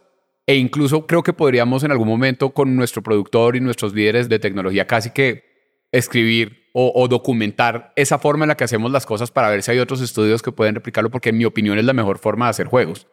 Pero no fuimos dos visionarios que en algún momento nos dijeron, ok, toca romper las reglas para, para salir no, adelante. no, qué pena para tratar con este punto tan lejos, pero es que yo entiendo, es tratando de entender, es que tu equipo a que han hecho es muy lejos en la realidad de cualquier otra persona que creen que son ágil. Un mensaje rápido de Quinto. Sí, sí, sí, Quinto es mi startup y de regreso al programa. Estamos en la guerra de la atención y tu talento no tiene más tiempo para lograr una transformación en tu equipo o en tu organización. Necesitas un enfoque de cambio de comportamiento que esté impulsado por la acción medible y más rápida que tomar una taza de café. Ayudamos a escalar el autodesarrollo de tu talento en menos de 30 días. Si quieres despertar la mejor versión de tu talento en temas como la innovación, la agilidad, el liderazgo y mucho más, ingresando a www.quinto.ai para agendar una cita o para probar Quinto gratis por una semana. Otra vez más, K-I-N-N-T-O.ai Quinto. Yo creo que sí. Ok. Sí, confirmo. Yo creo que nosotros trabajamos muchísimo con una persona que tiene muchísima experiencia, en, tiene 30 años de experiencia haciendo juegos. Inicialmente, cuando empezó a ver cómo nosotros hacíamos los juegos, pensaba que estábamos locos. Ya, ya integrados en Jamsy decía, ustedes están locos, eso no, nunca va a funcionar. De esto, o sea, esto, esto es una... Es un peligro. Nosotros, por ejemplo, somos, somos muchísimo más ligeros en documentación y muchísimo más, más inclinados hacia comunicación. Tú puedes, y esto es algo que aprendimos desde una temprana edad. El trabajo de un diseñador de videojuegos es comunicar. Y para comunicar, tú te puedes apoyar muchísimo en documentar cosas. Voy a hablar desde el lado del diseño. Tú puedes documentar todas las reglas y mecánicas y posibles stats y posibles valores de todo lo que hay en el juego desde el principio si quisieras, pero es un esfuerzo inútil porque todo va a cambiar. Es muy difícil que un humano pueda predecir desde el inicio cuál va a ser el destino final de un producto como un videojuego. Es muy, al menos en- desde mi perspectiva, es muy complicado. Y eso es a lo que me refiero con documentación. Entonces, cuando tú transformas eso en un paradigma iterativo, reduces la documentación y llevas muchísimo de eso a comunicación.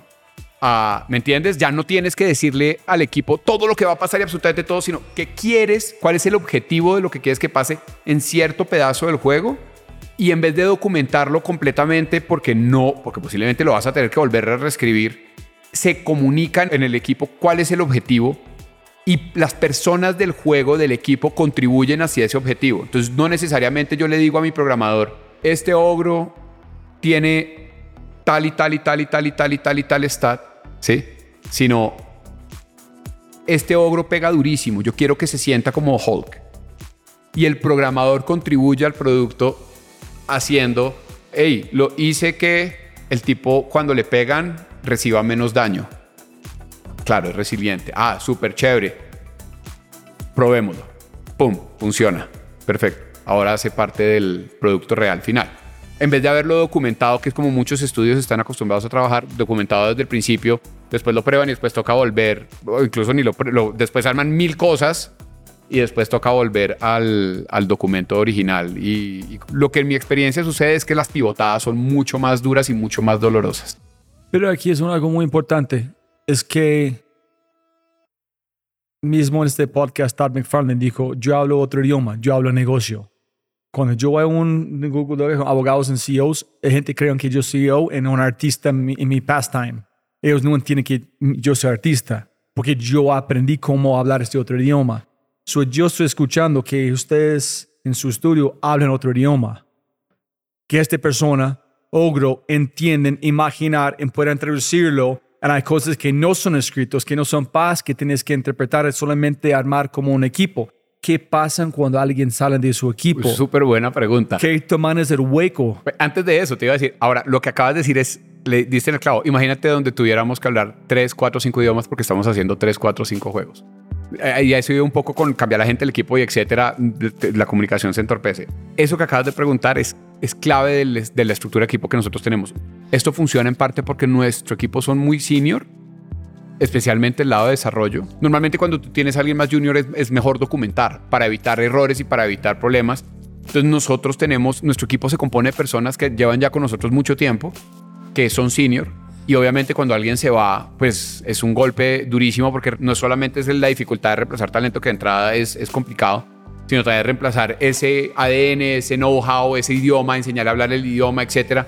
Entonces nuestros procesos de onboarding creo yo que son un poquito más dolorosos. Ese es un downside, no todo es perfecto, ese es un downside que tiene, pero al mismo tiempo siento que estamos aprendiendo, o por lo menos estamos siendo mucho más cuidadosos en el momento de reclutar, como tratar de dilucidar un poco mejor qué perfiles se acoplarían mejor y se subirían más rápido a este bus y aprenderían más rápido ese idioma que nosotros hablamos. No por decir que no tenemos personas junior, por dicho, también somos conscientes ya un poco de, de cómo hacer el proceso de crecimiento de estas personas que sean más junior dentro de la empresa y qué tipo de labores tienen que, como qué tipo de labores pueden atacar desde el principio y qué tipo de labores darles para que poco a poco vayan construyendo y aprendiendo ese idioma.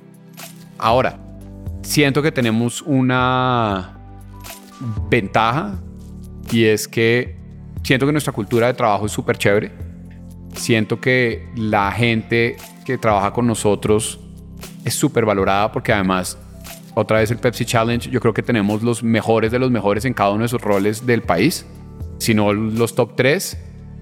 O sea, realmente, realmente tenemos gente súper, súper, súper talentosa y yo creo que parte de lo bonito y de la cultura que tenemos desarrollada nosotros es que pues es muy cool trabajar con gente que es súper dura en todo lo digo desde mi, desde mi experiencia personal, es muy chévere tú entregarle algo a un artista o a un programador o a un diseñador, o sea, o una tarea, ¿me entiendes? Como esta es tu misión y la calidad de las cosas que entregan, un poco volviendo a lo que hablábamos de, wow, me parece que Deathloop es una nota. Yo en ese momento entrego cosas a un artista, a un programador o a, o a un, incluso a las personas del equipo de Cuba que necesito que prueben esto y, ya son tan expertas en su tema que, que, lo que me devuelven está siempre por encima de lo que yo espero. Entonces, estoy seguro que si me pasa a mí le debe pasar al resto. Es, es algo que creo yo genera permanencia. Entonces, nosotros no tenemos tanta rotación de gente dentro de la empresa. La gente normalmente dura años con nosotros. Me imagino que con su talento puede entrar a muchas empresas. Seguro, no, seguro. O sea, nosotros tenemos gente que ha trabajado con nosotros, que ha ido a Blizzard, que ha ido, o sea, no, tenemos, tenemos, que ha ido a Mojang, a, Minecraft, o sea, tenemos gente súper, súper talentosa. Siento que también nuestra cultura organizacional evoluciona y evoluciona para bien. Por ejemplo, nosotros, nosotros somos súper conscientes que el trabajo remoto está aquí para quedarse. Somos una empresa completamente remota, en, al menos en Bogotá. ¿Te gusta? A mí, por lo que, volviendo a nuestro tema de las niñas, claro, para mí es una nota para mí es una nota que poder estar aquí y ver crecer a mis niñas y estoy seguro que para muchas personas sus razones de estar en la casa, no tener, por ejemplo, que desplazarse hasta una oficina, etcétera, pues les mejora la calidad de vida. ¿Pero tú trabajas con Alejo mucho o no? Sí, es más, las veces que voy a la semana a la oficina es para verle la cara a Alejo. Sí, yo no puedo imaginar trabajando sin mi socio. Yo dije, justo quiero una oficina, solamente ir a un lugar, tener un tablero en vez en cuando. Sí, porque sí, tal cual que me gusta la remota, eh. pero para mí no es igual. pero me gusta tener la opción. De acuerdo, de acuerdo. Y hay, y hay, conversaciones y hay cosas que, por ejemplo, esto que estamos haciendo, que sin duda se ven beneficiadas por la presencia, por lo presencial. Así estuviéramos en Zoom y yo te pudiera seguir viendo la cara, hay muchas, muchas gesticulaciones y muchas cosas, e incluso nuestra entonación y, no sé, hay que, que se pierden al no estar juntos. Y he tenido, obviamente, reuniones, estuviéramos en la misma oficina, hubiéramos hecho esto en dos minutos y la reunión duró una hora, pero ya es más la excepción que la regla. Estamos muy acostumbrados a trabajar remotamente. Y cuénteme, ustedes tienen un proceso muy estructurado sobre algo de agilidad, de probar algo, eso es como hacemos, eso es de tiempos, un formato, unas aplicaciones, una mentalidad que ustedes usan, o es, es allá, pero no puedes articularlo. Digamos, del lado de desarrollo, nuestros líderes técnicos son unos super cracks y ellos, está, ellos son los que más estructurados están junto con nuestro productor. Nuestro productor es una maravilla, Álvaro, porque es, es un tipo con muchísima experiencia y dentro de su experiencia entendió perfectamente qué elementos del agilismo y qué elementos de la forma en la que se desarrollan otras empresas aplican para nosotros y cuáles no. ¿Cómo así? ¿Cómo qué? Digamos que por ejemplo, en el agilismo hay, puedes tener diferentes puntos de chequeo como, el, como un sprint review y hacer un, o sea, hay una cantidad de cosas y él ya ha entendido perfectamente en qué momentos se involucran ciertas personas y qué personas, y qué personas no se involucran. Hemos dicho, realmente es un experto ya en aplicar esas mejores prácticas pero platanizarlas, supongo. Sí, como- en el momento como- correcto, no forzarlo porque ese es ágil. Exactamente, exacta- exactamente, que es lo menos ágil. de- exacto, que llegan como este es el menú de agilismo y entonces se aplica así, así, así. Y hay reuniones que hay que hacerlas porque está en el manual de agilismo. Eso, eso ya, ya quedó atrás en nuestro caso y tenemos un equipo que lo entiende muy bien. Y hay procesos nuestros que no están documentados, que ya se dan simplemente por la dinámica de la compañía, que podría sin duda documentar, pero que a este momento no hemos tenido que documentarlos, que a eso iba con, de pronto no- nos podríamos sentar con él y con nuestros directores técnicos y documentar esos procesos que se están dando, que es como funciona, pero no está escrito en, papel todavía. Entonces es, un poco una mezcla de las dos cosas. Es un, tema como de traer mejores prácticas y aplicarlas a la compañía y tener un poco esa forma iterativa de desarrollar que ha creado como nuestras propias buenas prácticas internas al interior de la empresa. Brutal. Entonces, estás con World of World, War II, Sí, aprovechando su agilidad, Exacto. su forma nuevo. exactamente. Y estamos andando con World War la- lanzado y, ahí- y al mismo tiempo ahí estamos teniendo algunas conversaciones con otras empresas que están interesadas en adquirirnos, unas interesantes, otras no tanto, no solo digamos desde, desde el tema financiero, sino también como desde el tema de libertad creativa. ¿En cuál es tu idea en tu mente con vos y Alejo del futuro de Brains? ¿Estás pensando que vamos a hacer otro juego? ¿Queremos salir a hacer otra cosa? ¿Qué estás pensando? Nosotros en ese momento estamos pensando en World War II porque le vemos un montón de potencial, le vemos un montón de futuro, creemos que es un súper juegazo, un súper producto y creemos que la apuesta debería ser World War II. Eso fue un poco, in- incluso hubo una reunión específica de eso con la Junta en, un- en su momento, eh, ahí dándote un poquito como de, de backstage de que tuvimos una reunión específicamente resolviendo esa pregunta que tú acabas de hacer. ¿Qué creemos? ¿Cuál es nuestro valor? ¿Para dónde? Es World War II, pero creemos que la movida, la movida correcta es que World War II llegue a su, como a buen término. ¿Pero fue más World War II porque la potencia del juego o porque ustedes aman que hacen y no quieren hacer otra cosa? No, por, la, por, por el potencial del juego, porque ya lo estábamos viendo un poco en la data que estábamos recolectando a partir del, de, como de ese pre-alfa que habíamos lanzado. Ya teníamos buena data y ya estábamos viendo que estaba funcionando. Aparte de eso, habíamos hecho una inversión grande en tecnología. Habíamos construido, es que fue, de verdad, World War II fue muy, muy chévere porque nosotros creamos nuestro propio motor multijugador, porque era móvil, porque necesitábamos que fuera super light, porque necesitábamos que, que no tuviera problemas cuando, como en el back and forth de la data y eso. Entonces, habíamos creado también como nuestro propio motor de multijugador que ha ido evolucionando y, digamos, en, en- su momento funcionó. Bueno, parte de la madurez que ya teníamos, como nosotros ya en- al, al año 2000, ¿esto era qué año? 2017, 2000. Hemos dicho, parte del camino de de hacer juegos es matar tus juegos.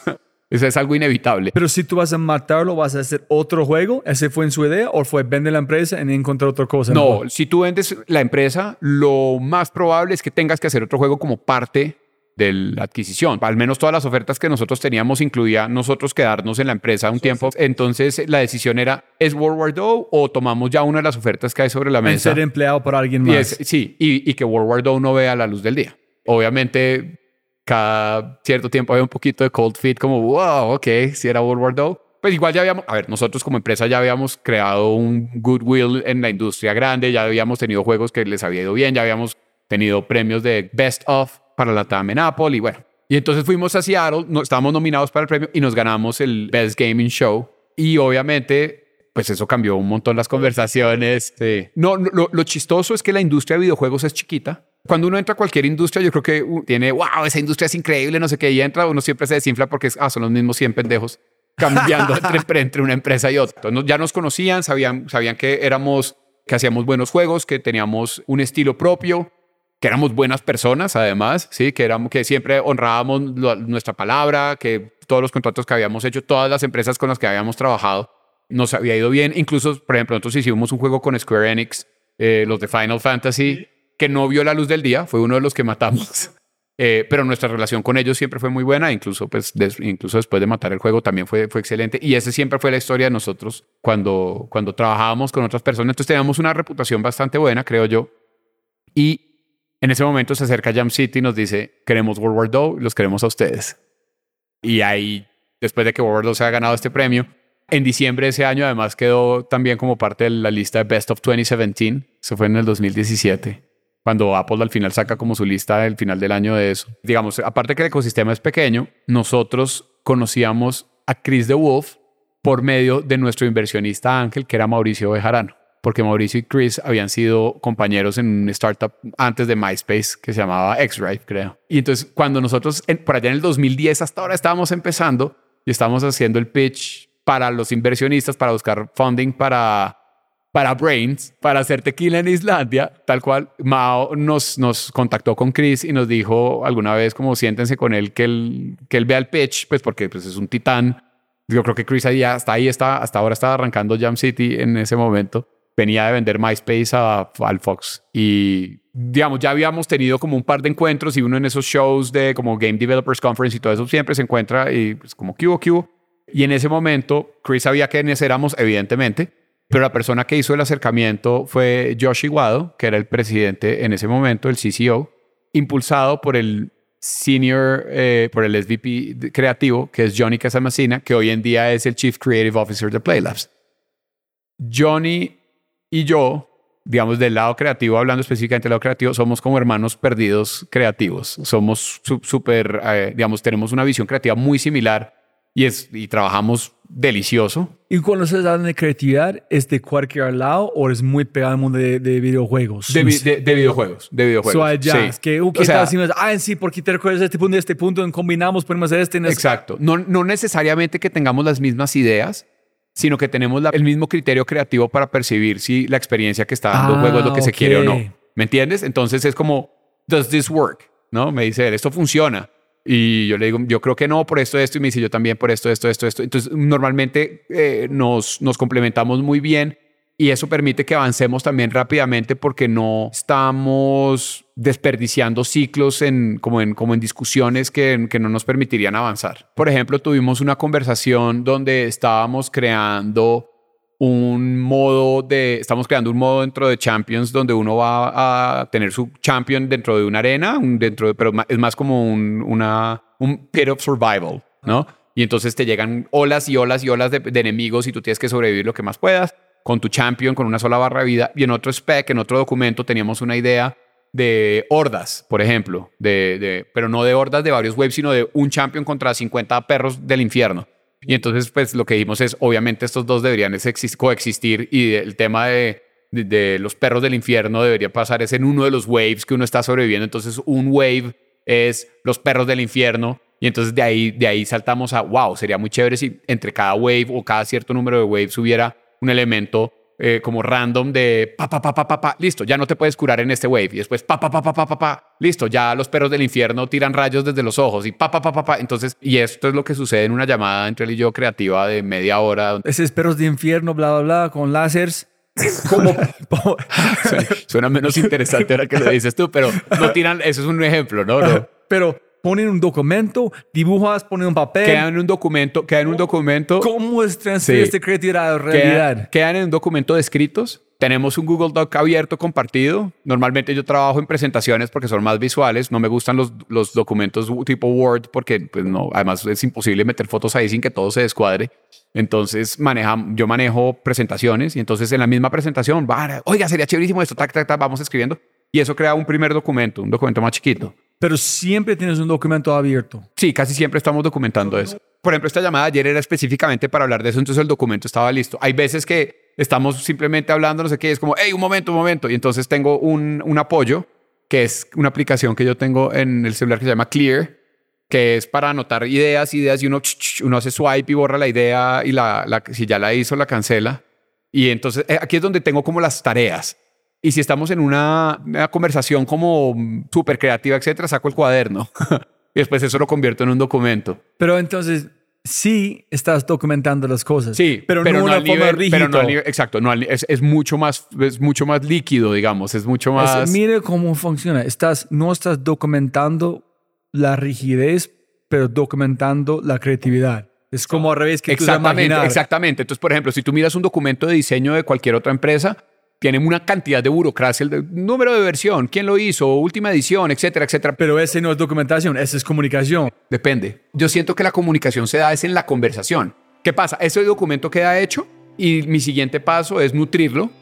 Digamos, ya, yo lo, yo lo, por ejemplo, los perros del infierno, ¿cómo se ven? Entonces buscas referencias. Entonces ahí puedes, por ejemplo, ir a Mid Journey y crear algunos perros del infierno a partir de inteligencia artificial, o porque ya se puede hacer eso, que es muy cool. O antes simplemente googleabas y buscabas referencias, haces un slide de chacha. Y la siguiente, el siguiente paso es hablar con el equipo de arte y discutirlo. Bueno, traen, entonces, ¿qué se imagina? Entonces, no, pues estos tipos deberían... estás documentando mismo no, tiempo allá. Ahí, no, ahí sí simplemente se habla y ya las personas que están trabajando, ellos empiezan a nutrir el documento de su lado. Ahí ya, ya no estás documentándolo absolutamente todo. Ahí se discute, no, no, no ¿Cuándo es tan sabes rígido. cuándo documentar la creatividad y cuándo no? Ya sabes en qué dirección se va. Perros de infierno, qué forma, qué tamaño, ellos están documentando porque ellos tienen que ejecutar. Exacto. Pero sí. vos no, porque ya pasó la parte de idea hasta... Ah, ex- ah, ok. Exactamente, exactamente. Sí.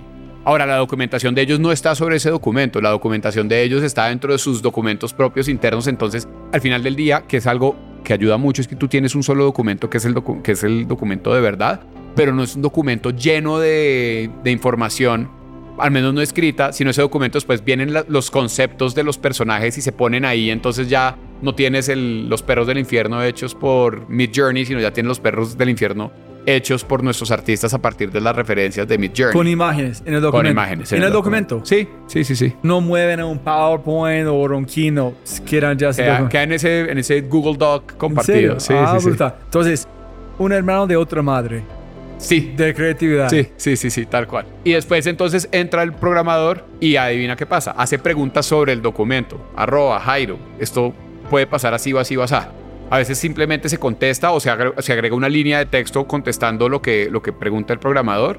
O a veces eso crea un nuevo documento. O a veces es un nuevo slide dentro del documento donde, ok, sí, esto necesita mucho más, de, mucho más información porque la información que hay no es suficiente. Pero entonces la, la información se da es a partir de la conversación que se está teniendo y no adelantándose a todo lo que puedan preguntar y a todo lo que pueda pasar en, en el juego, ¿me entiendes? Pero que tú tienes la idea que tiene que ser seis piernas porque la forma en alguien dice no es posible o ellos dicen, hey Jairo, yo creo que es brutal, pero no sé si vale la pena. Cuéntame si la creatividad es más importante con la Eso es forma. exactamente, esas son las conversa esa es la parte de comunicación. Entonces hablamos, porque nuestro productor nos puede decir, no, pues sacamos las seis piernas, pero este bicho está listo en octubre.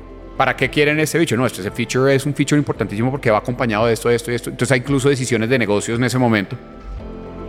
Que tenga cuatro piernas, no pasa nada. No se sacrifica nada. Entonces vas al equipo de arte. Ahí hay una iteración. Vas al equipo de arte y le dices, hey, tiene cuatro piernas, no seis. ¿Cómo quieren volverlo a pintar? ¿Cómo quieren volverlo a diseñar? Y hay muchas veces que, o incluso, tiene cuatro piernas y el equipo de arte es el que dice, hey, sería brutal que tuviera seis. Hey, programadores o, o productor, ¿esto tiene algunas consecuencias en la línea de tiempo o no? Ahora, imagínate donde todo eso estuviera rigurosamente documentado todo el tiempo, pues tendrías, que pasa mucho, que no estoy diciendo que no funciona, porque funciona, pero es un proceso mucho más lento, tendrías 5, 6, 7, 8, 9 actualizaciones a un solo documento mientras estás teniendo todas esas conversaciones, ¿me entiendes?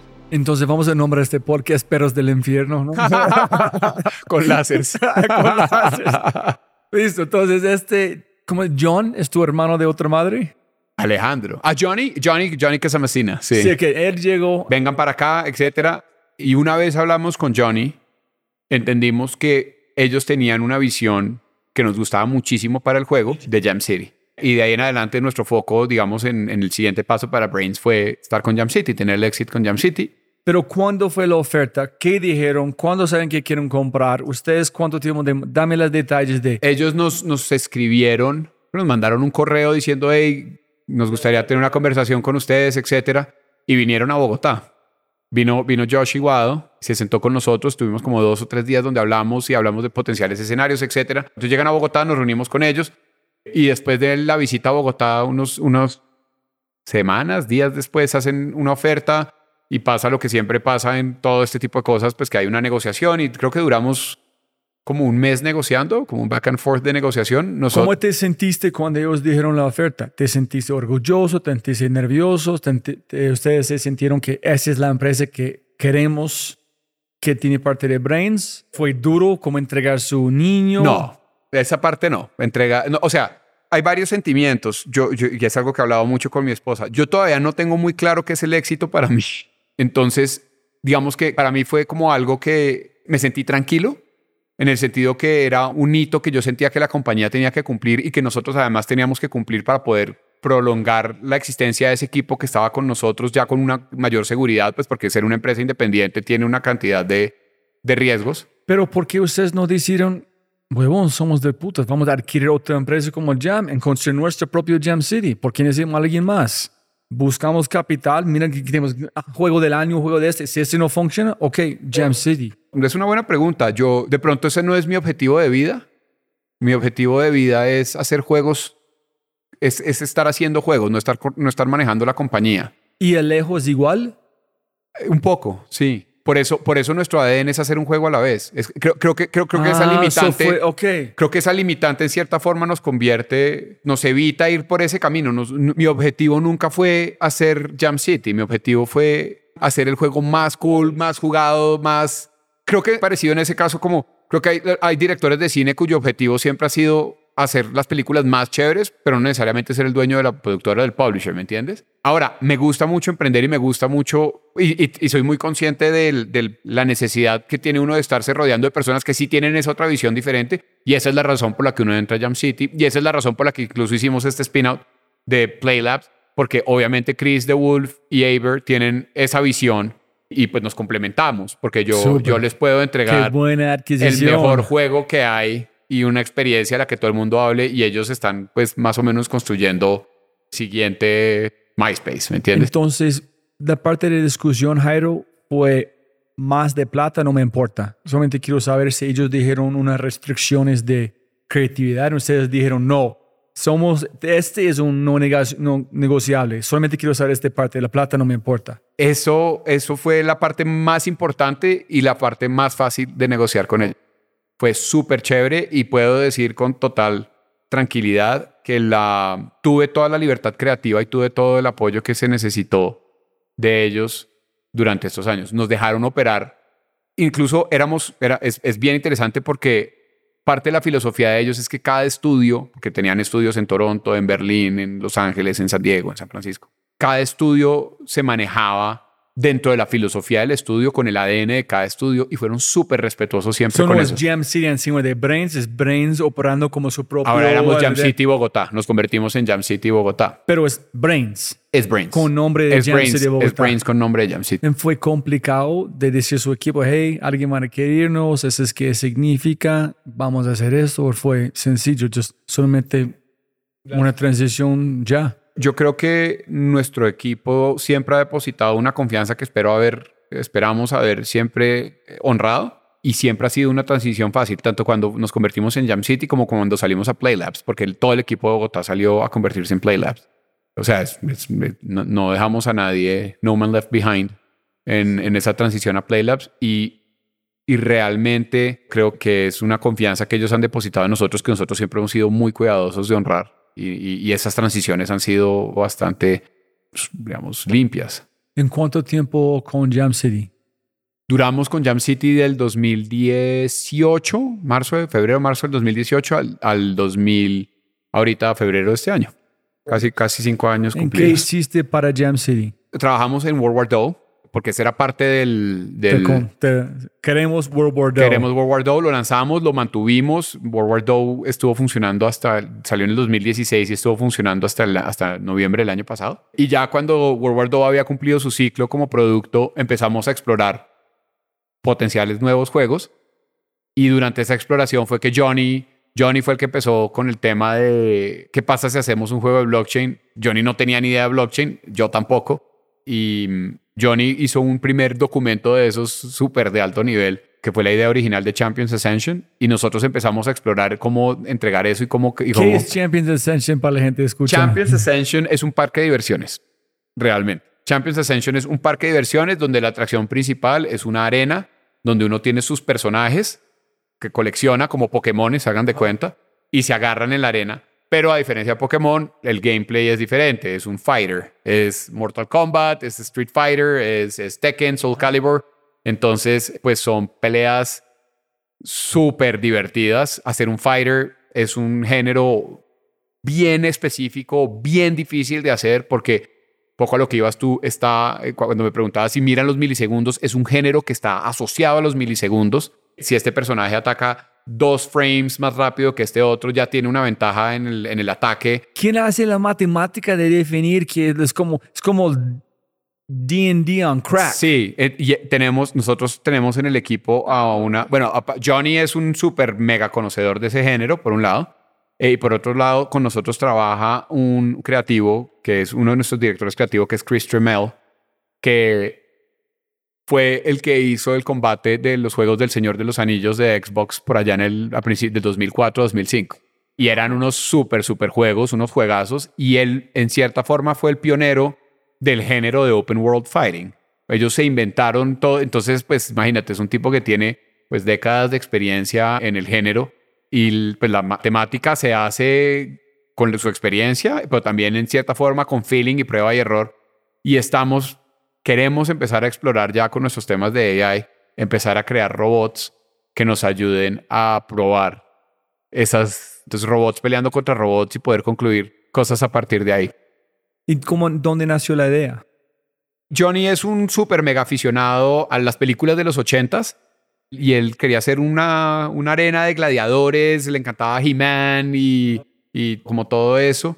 Y afortunadamente él y yo somos aficionados a los cómics y cuando él me contó la idea original que tenía fue como, wow, esto es como Planet Hulk y me dijo, tal cual como Planet Hulk es una saga de, que creo que en las películas de Thor alcanzan a mostrar algo de eso, de cómics, donde a Hulk lo exilian los Avengers y todo eso, pues porque es demasiado peligroso para el mundo, porque es el, el pues es literalmente la criatura más fuerte que hay en el universo, y lo mandan a un planeta, lo, lo duermen, lo drogan y lo mandan a otro planeta, y él termina atrapado como gladiador en un planeta, primero creo que pierde la memoria y, y poco a poco se casa y tiene hijos, y bueno, o sea, vive toda una vida en otro planeta y después vuelve a la Tierra a cobrar venganza, y esa es otra saga que se llama World War Hulk, pero digamos que en ese momento, en ese planeta, que creo que se llama Scar, eh, cuando pelea, pues tiene, eh, tiene una mezcla interesantísima del tema como gladiatorial romano, pero también espacial, porque pues pelea contra extraterrestres, entonces es una mezcla súper interesante de tecnología y estética antigua, y era un poco a lo que nosotros queríamos ir con Champions,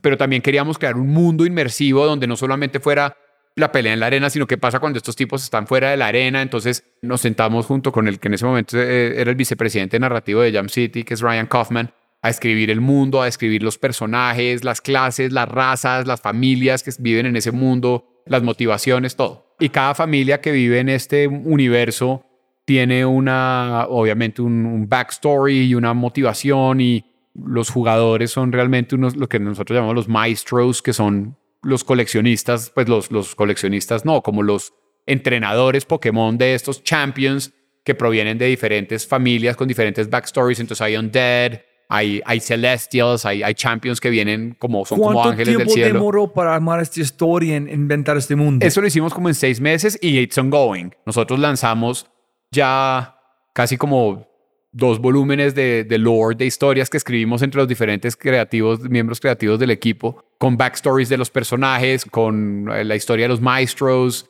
Eh, todo eso ha, tomado, digamos, el, core, la parte inicial tomó como seis meses. Y esto es un trabajo obviamente que es interminable, que es seguir nutriendo la historia del, del mundo a partir de escribir eso. ¿Qué manda qué? ¿La historia manda el gameplay o el gameplay manda la historia? Es una buena pregunta. Depende, muchas veces depende del juego. Yo creo que en nuestro caso es cíclico. Te explico. Por ejemplo, en la historia determinamos que hay una, una familia que son las Aos, que son como priestess, ¿no? Como sacerdotisas, pero están, son no muertas, o sea, son undead. Entonces son como zombies. Y entonces eso está establecido en la historia. Tienes en el gameplay que respetar esa historia porque pues no pueden obviamente tener una espada gigante y armadura porque son sacerdotisas, son dead, etc. Entonces su forma de pelear es muy específica a esa narrativa que ya creaste, ¿verdad? Pero una vez estás ya creando como esa, ese gameplay y esa cosa, eso tiene unas consecuencias que después la narrativa tienes que revisitar. Entonces haz de cuenta, no sé, creas un modo de juego donde solo pueden jugar esas sacerdotisas, ¿verdad? Digamos, solo las, las sacerdotisas pueden jugar y porque no sé, eh, eh, se abre por las noches y bla, bla, bla, bla. Y entonces ahora necesitas una historia para justificar o para, o para más bien para para colorear eso. Entonces ahora vas a la historia y dices, bueno, ¿por qué las sacerdotisas son las únicas que pueden participar en ese modo de juego? Ah, porque el emperador que es no sé qué dictaminó y entonces hay un decreto, y entonces vuelves y sacas una historia donde se cuenta la historia y entonces ahora tienes una narrativa que nutre esa parte del gameplay. Cuando ustedes saben que huevo no es tiempo de lanzar, no más hablando, es suficiente, vamos con todo. No, muy, muy parecido a World War II. Digamos que como, como este era un proyecto soportado en blockchain, en ese momento los proyectos de blockchain era muy habitual hacer un lanzamiento pago de los coleccionables, de, como la colección Génesis de NFTs. Entonces hicimos un lanzamiento en febrero del año pasado, el 27 de febrero, que por cierto no celebramos. Cumplimos un año hace dos días y sacamos una colección Génesis y vendimos 7.622 champions. Todos son únicos, todos, no hay ningún champion igual que el otro, eh, todos en 3D y todos se pueden vivir y manejar dentro del mundo y caminar por las calles, entonces es una nota. Y una vez ya habíamos lanzado esos champions, empezamos a trabajar en, nosotros le llamamos el Slice of the World, ¿sí? el Slice of Messina, que es el nombre del mundo. Y lanzamos, el, lanzamos primero una taberna donde uno podía jugar dados y parchar con los amigos y tenía un tema de voz ya activado, entonces puedes hablar con las otras personas que... Cuando actualmente pueden usar la persona que compraste. ajá, exactamente, actualmente. Y después de eso lanzamos el courtyard que está enfrente de la taberna, entonces ya puedes salir al courtyard, después lanzamos la arena, entonces ya puedes empezar a pelear. Después lanzamos unos personajes que son unos street urchins, como unos gamincitos que van por ahí, que son para las personas que no son dueñas de Champions. Entonces ya si tú no tienes Champions, puedes jugar Champions gratuito. Tú puedes ser un vagabundo. Puedes ser un vagabundo en el mundo, exactamente. Entonces, y puedes igual jugarla en la batalla, usas un Champion que te presta a otra persona. Y como cada espacio fue dictado del uso de las personas o fue un game plan? Primero aquí. Un game plan. Y ahora, dentro de la taberna, por ejemplo, teníamos un juego de dados y ese juego de dados fue evolucionando, eso sí, a partir de la interacción con los jugadores. Entonces había un game plan, pero el pues, plans change.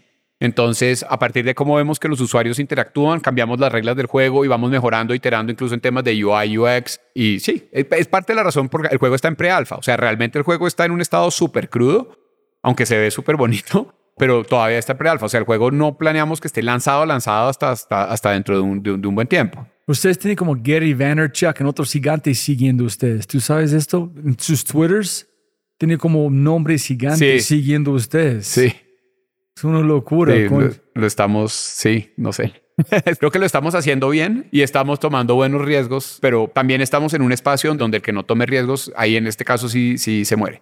Digamos, nosotros, por ejemplo, estamos ahorita pensando en un formato de monetización relativamente nuevo que le estamos poniendo Play to Mint y es algo que va a permitir que los jugadores extraigan valor del juego y lo lleven a un mercado con dinero real y todo eso. Digamos como creando una nueva versión de, ese mercado de NFTs que hasta ahora ha sido un poquito como el lejano oeste, donde hay rock pools y hay una cantidad de cosas. Estamos tratando nosotros de crear una versión de eso que sea muy justa con el performance del jugador en el juego y con el tiempo que el jugador ha invertido en el juego. Cuando tú empezaste a tener que exposición en blockchain, empezaste a explotar su creatividad y oh shit.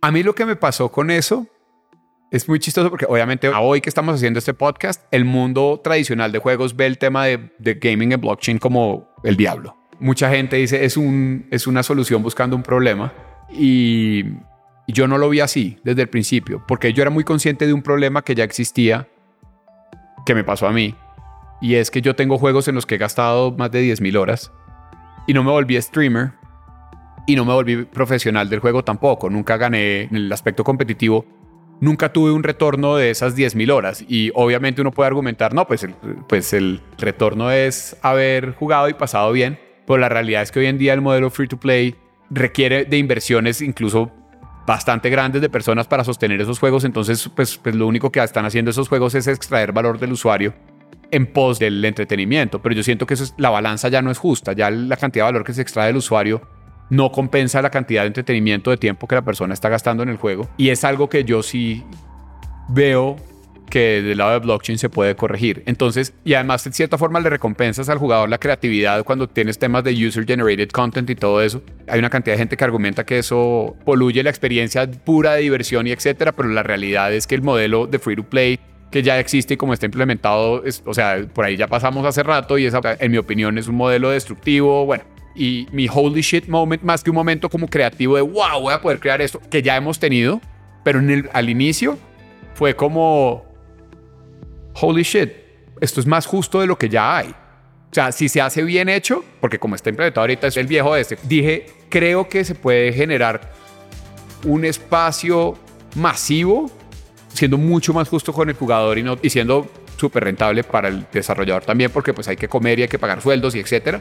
Pero vi como ese punto, como un sweet spot donde digo, wow, ahí hay algo donde si tú logras ese sweet spot es algo que puede existir durante décadas y décadas y décadas y no es un negocio insostenible hoy, que creo yo que poco más caníbal de lo que me gustaría a mí ser. Es muy polémico también, me imagino. Sí, total, no, pues sin haber explorado el blockchain, porque el blockchain es súper complejo, sin haberlo vivido como desde adentro, era muy difícil tener un momento de eureka a nivel creativo, por lo menos para mí lo, lo fue. Ahora que estoy metido, sí ya hemos tenido un par de momentos donde decimos, wow, al final del día sí hay unas oportunidades creativas ahí súper chéveres, súper interesantes de contenido generativo del lado del ownership del jugador que no son posibles, al menos con las tecnologías tradicionales. Entonces, esos momentos para mí fueron posteriores, ya estando más metido dentro del, dentro del tema de, de Web3. Ustedes están en un momento muy, un punto al borde del abismo, no sé, pero estamos ahí, sí. Es más, parte del, de los problemas que han tenido muchos proyectos de blockchain que han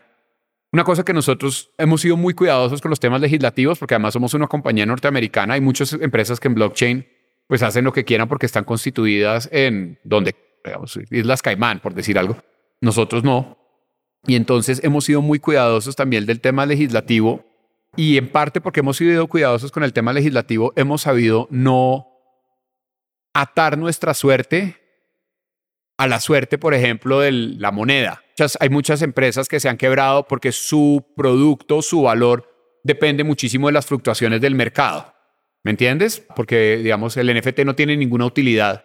Entonces, la única utilidad es el hecho de ser coleccionable y ser único, pero no tiene utilidad más allá de eso. Y entonces, cuando tu utilidad es eso, pues tu valor depende de muchos factores externos y entonces nosotros hemos sido muy cuidadosos de no caer en eso. ¿Ustedes han pensado que este blockchain cosa no funciona? ¿Ustedes solamente pueden tomar este en convertirlo en un juego normal, en venderlo? Es que ya es así, porque realmente la visión es Fun First.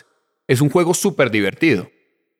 Se apoya en temas de blockchain como coleccionables y eso, y, estamos empezando a conectarlo en temas de inteligencia artificial para temas de, User Generated, Content y cosas de ese estilo. Pero al final del día, es un juego divertido, exacto. Por eso, digamos, nosotros, nuestro sales pitch no es, hey, ven y gana plata con blockchain. Eso para mí es una solución a un problema que sí existe, pero nuestro sales pitch es la arena más brutal e increíble del mundo donde solo los berracos salen. Nosotros estamos haciendo, haz de cuenta, lucha libre, unas historias como larger than life, como entra y conviértete en el duro, duro de la arena. Y si lo eres, obviamente, pues vas a poder recoger esa fama y esa fortuna que has creado en el mundo real. Pero la idea es, si el juego no es muy divertido, estás muerto. Ese puede ser el nombre del podcast. Eso es. A pensar si esto o Perros del Infierno con láseres. Perros del Infierno y el subtítulo es Si el juego no es divertido, estás muerto.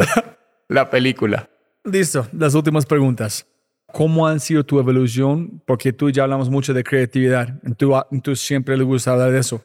¿Cómo han sido tu evolución en ese tiempo con su creatividad? ¿Qué han pasado con su creatividad? ¿Han cambiado? ¿Han mejorado? ¿Es diferente? ¿Tú eres menos creativo? ¿Tú eres más creativo?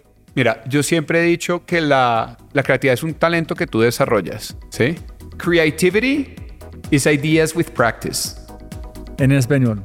La creatividad es ideas con práctica.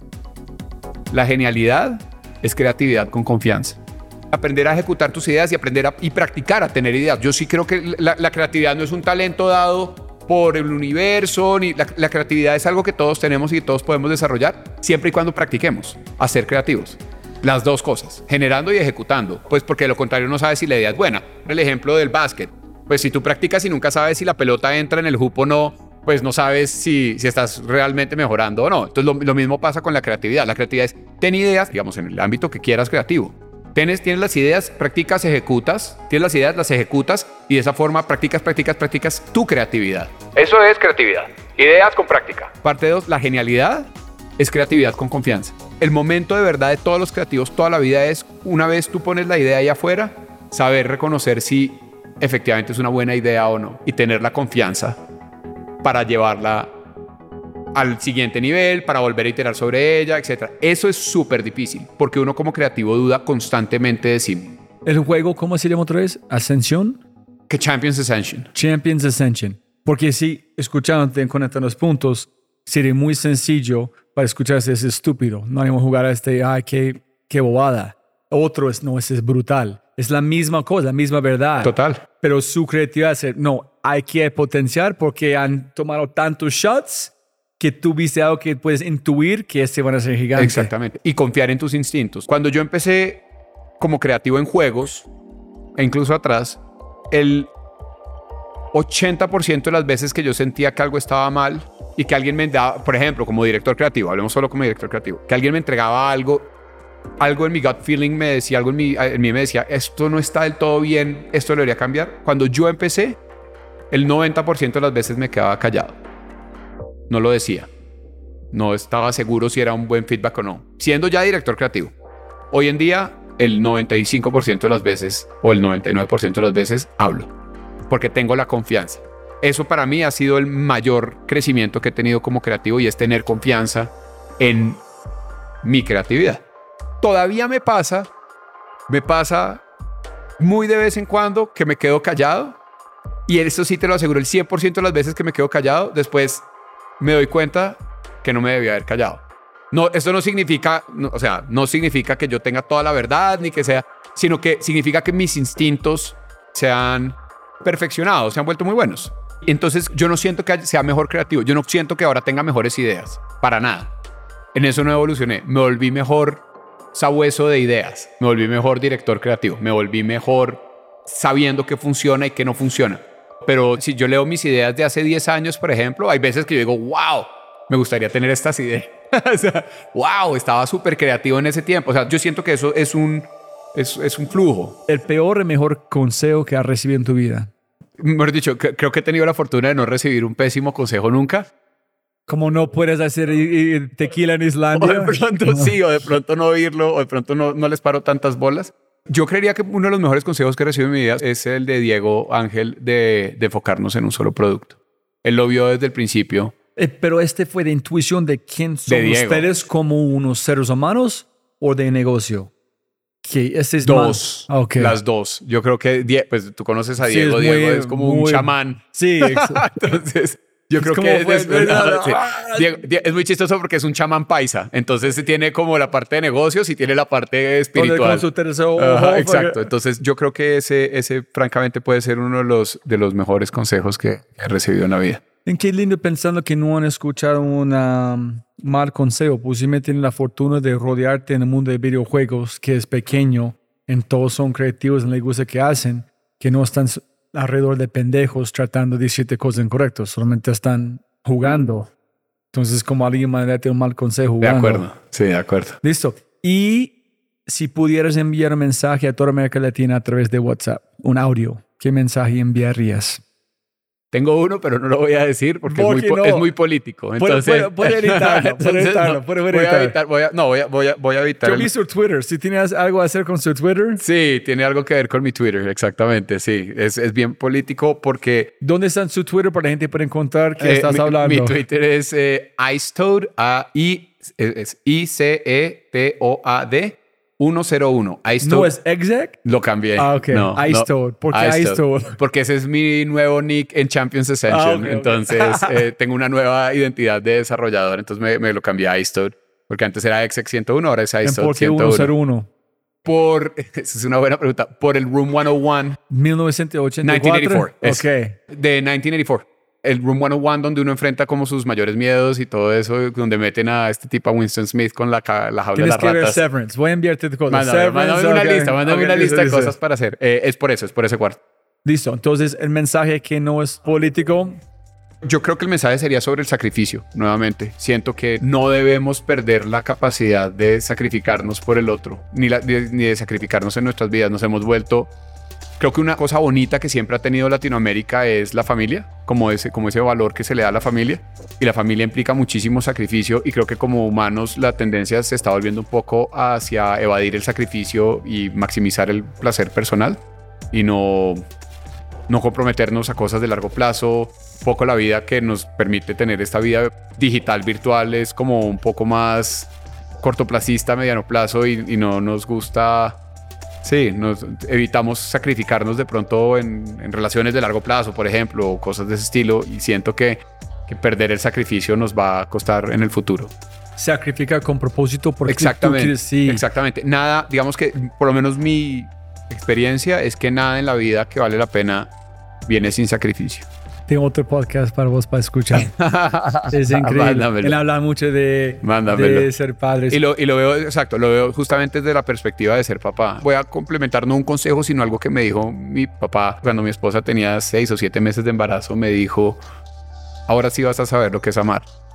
Yo que he sido toda la vida un enamorado del amor, un enamorado del, de un romántico absoluto, etcétera. Y yo, bueno, ok, ¿qué tan diferente puede ser?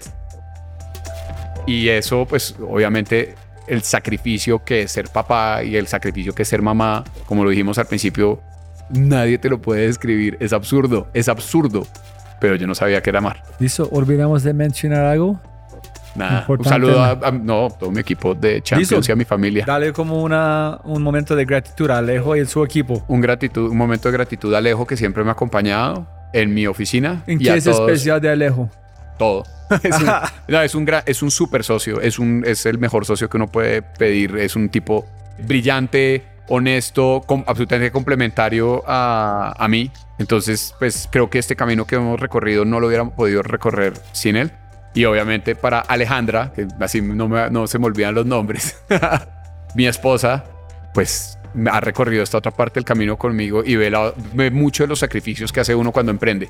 Porque volviendo al tema de sacrificio, emprender es también, digamos, del lado laboral. Poniendo sacrificio a otras personas. Totalmente, sacrificas una cantidad de cosas, sacrificas de, sí, en muchos momentos sacrificios financieros. eh, Mira, mira esto, es que estamos siempre pensando, no tenemos que sacrificar, pero nunca pensamos a veces cuánta gente está sacrificando para nosotros, que no hemos dicho Total. gracias para Sí, sacrificar. total, de acuerdo. Entonces, gracias a todos los que sí, de verdad han sacrificado algo para, para que estemos aquí hablando tú y yo. Listo. Y si me más plata, no más tiempo. Gracias, Jairo. gracias, Robbie.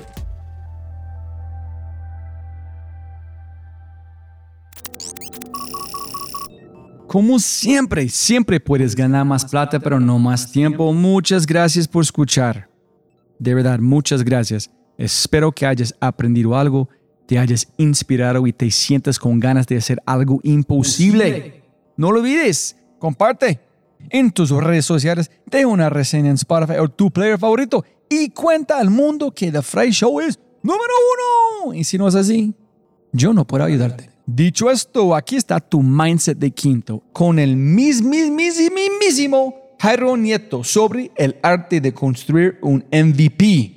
Para la mayoría de las personas, estoy hablando en empresas, innovación, ejecutando, startups, obviamente, hacer un MVP es extremadamente difícil porque significa construir en lugar de hablar. Pero la pregunta, ¿eres tan bueno construyendo un MVP que es una forma de arte? Enjoy. Digamos que nosotros tenemos una característica medio rara y es que somos eh, empresa al mismo tiempo como universidad. Pues porque cuando empezamos no existía un- una base de, de personas dedicadas a esto en el país. Fue un poco como decidirse hacer tequila desde Islandia. No es como, bueno, hagamos juegos desde Colombia, es tequila en Islandia, no hay materia prima, no hay mano de obra, no hay, pero, pero hagámoslo, exportémoslo desde acá. Entonces nos ha pasado que hemos tenido nosotros que formar nuestro, nuestro propio equipo.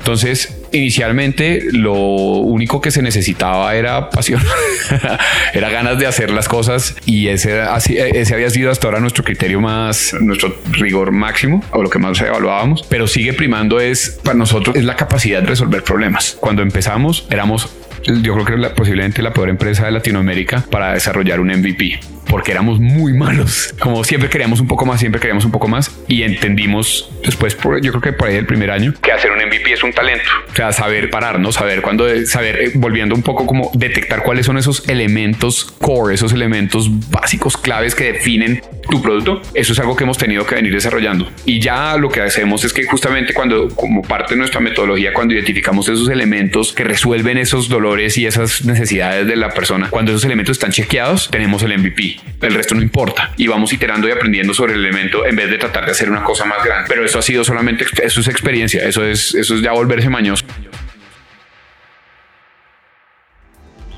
Si disfrutaste este podcast, mira lo que las empresas están haciendo para llevar a su talento a tomar acciones pequeñas y obtener resultados grandes. Únete al Mindset Revolution.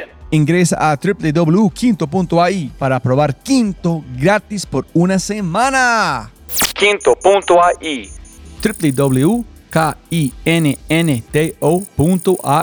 Quinto. Siempre puedes ganar más plata, pero no más tiempo. Chau, chau, chau, chau.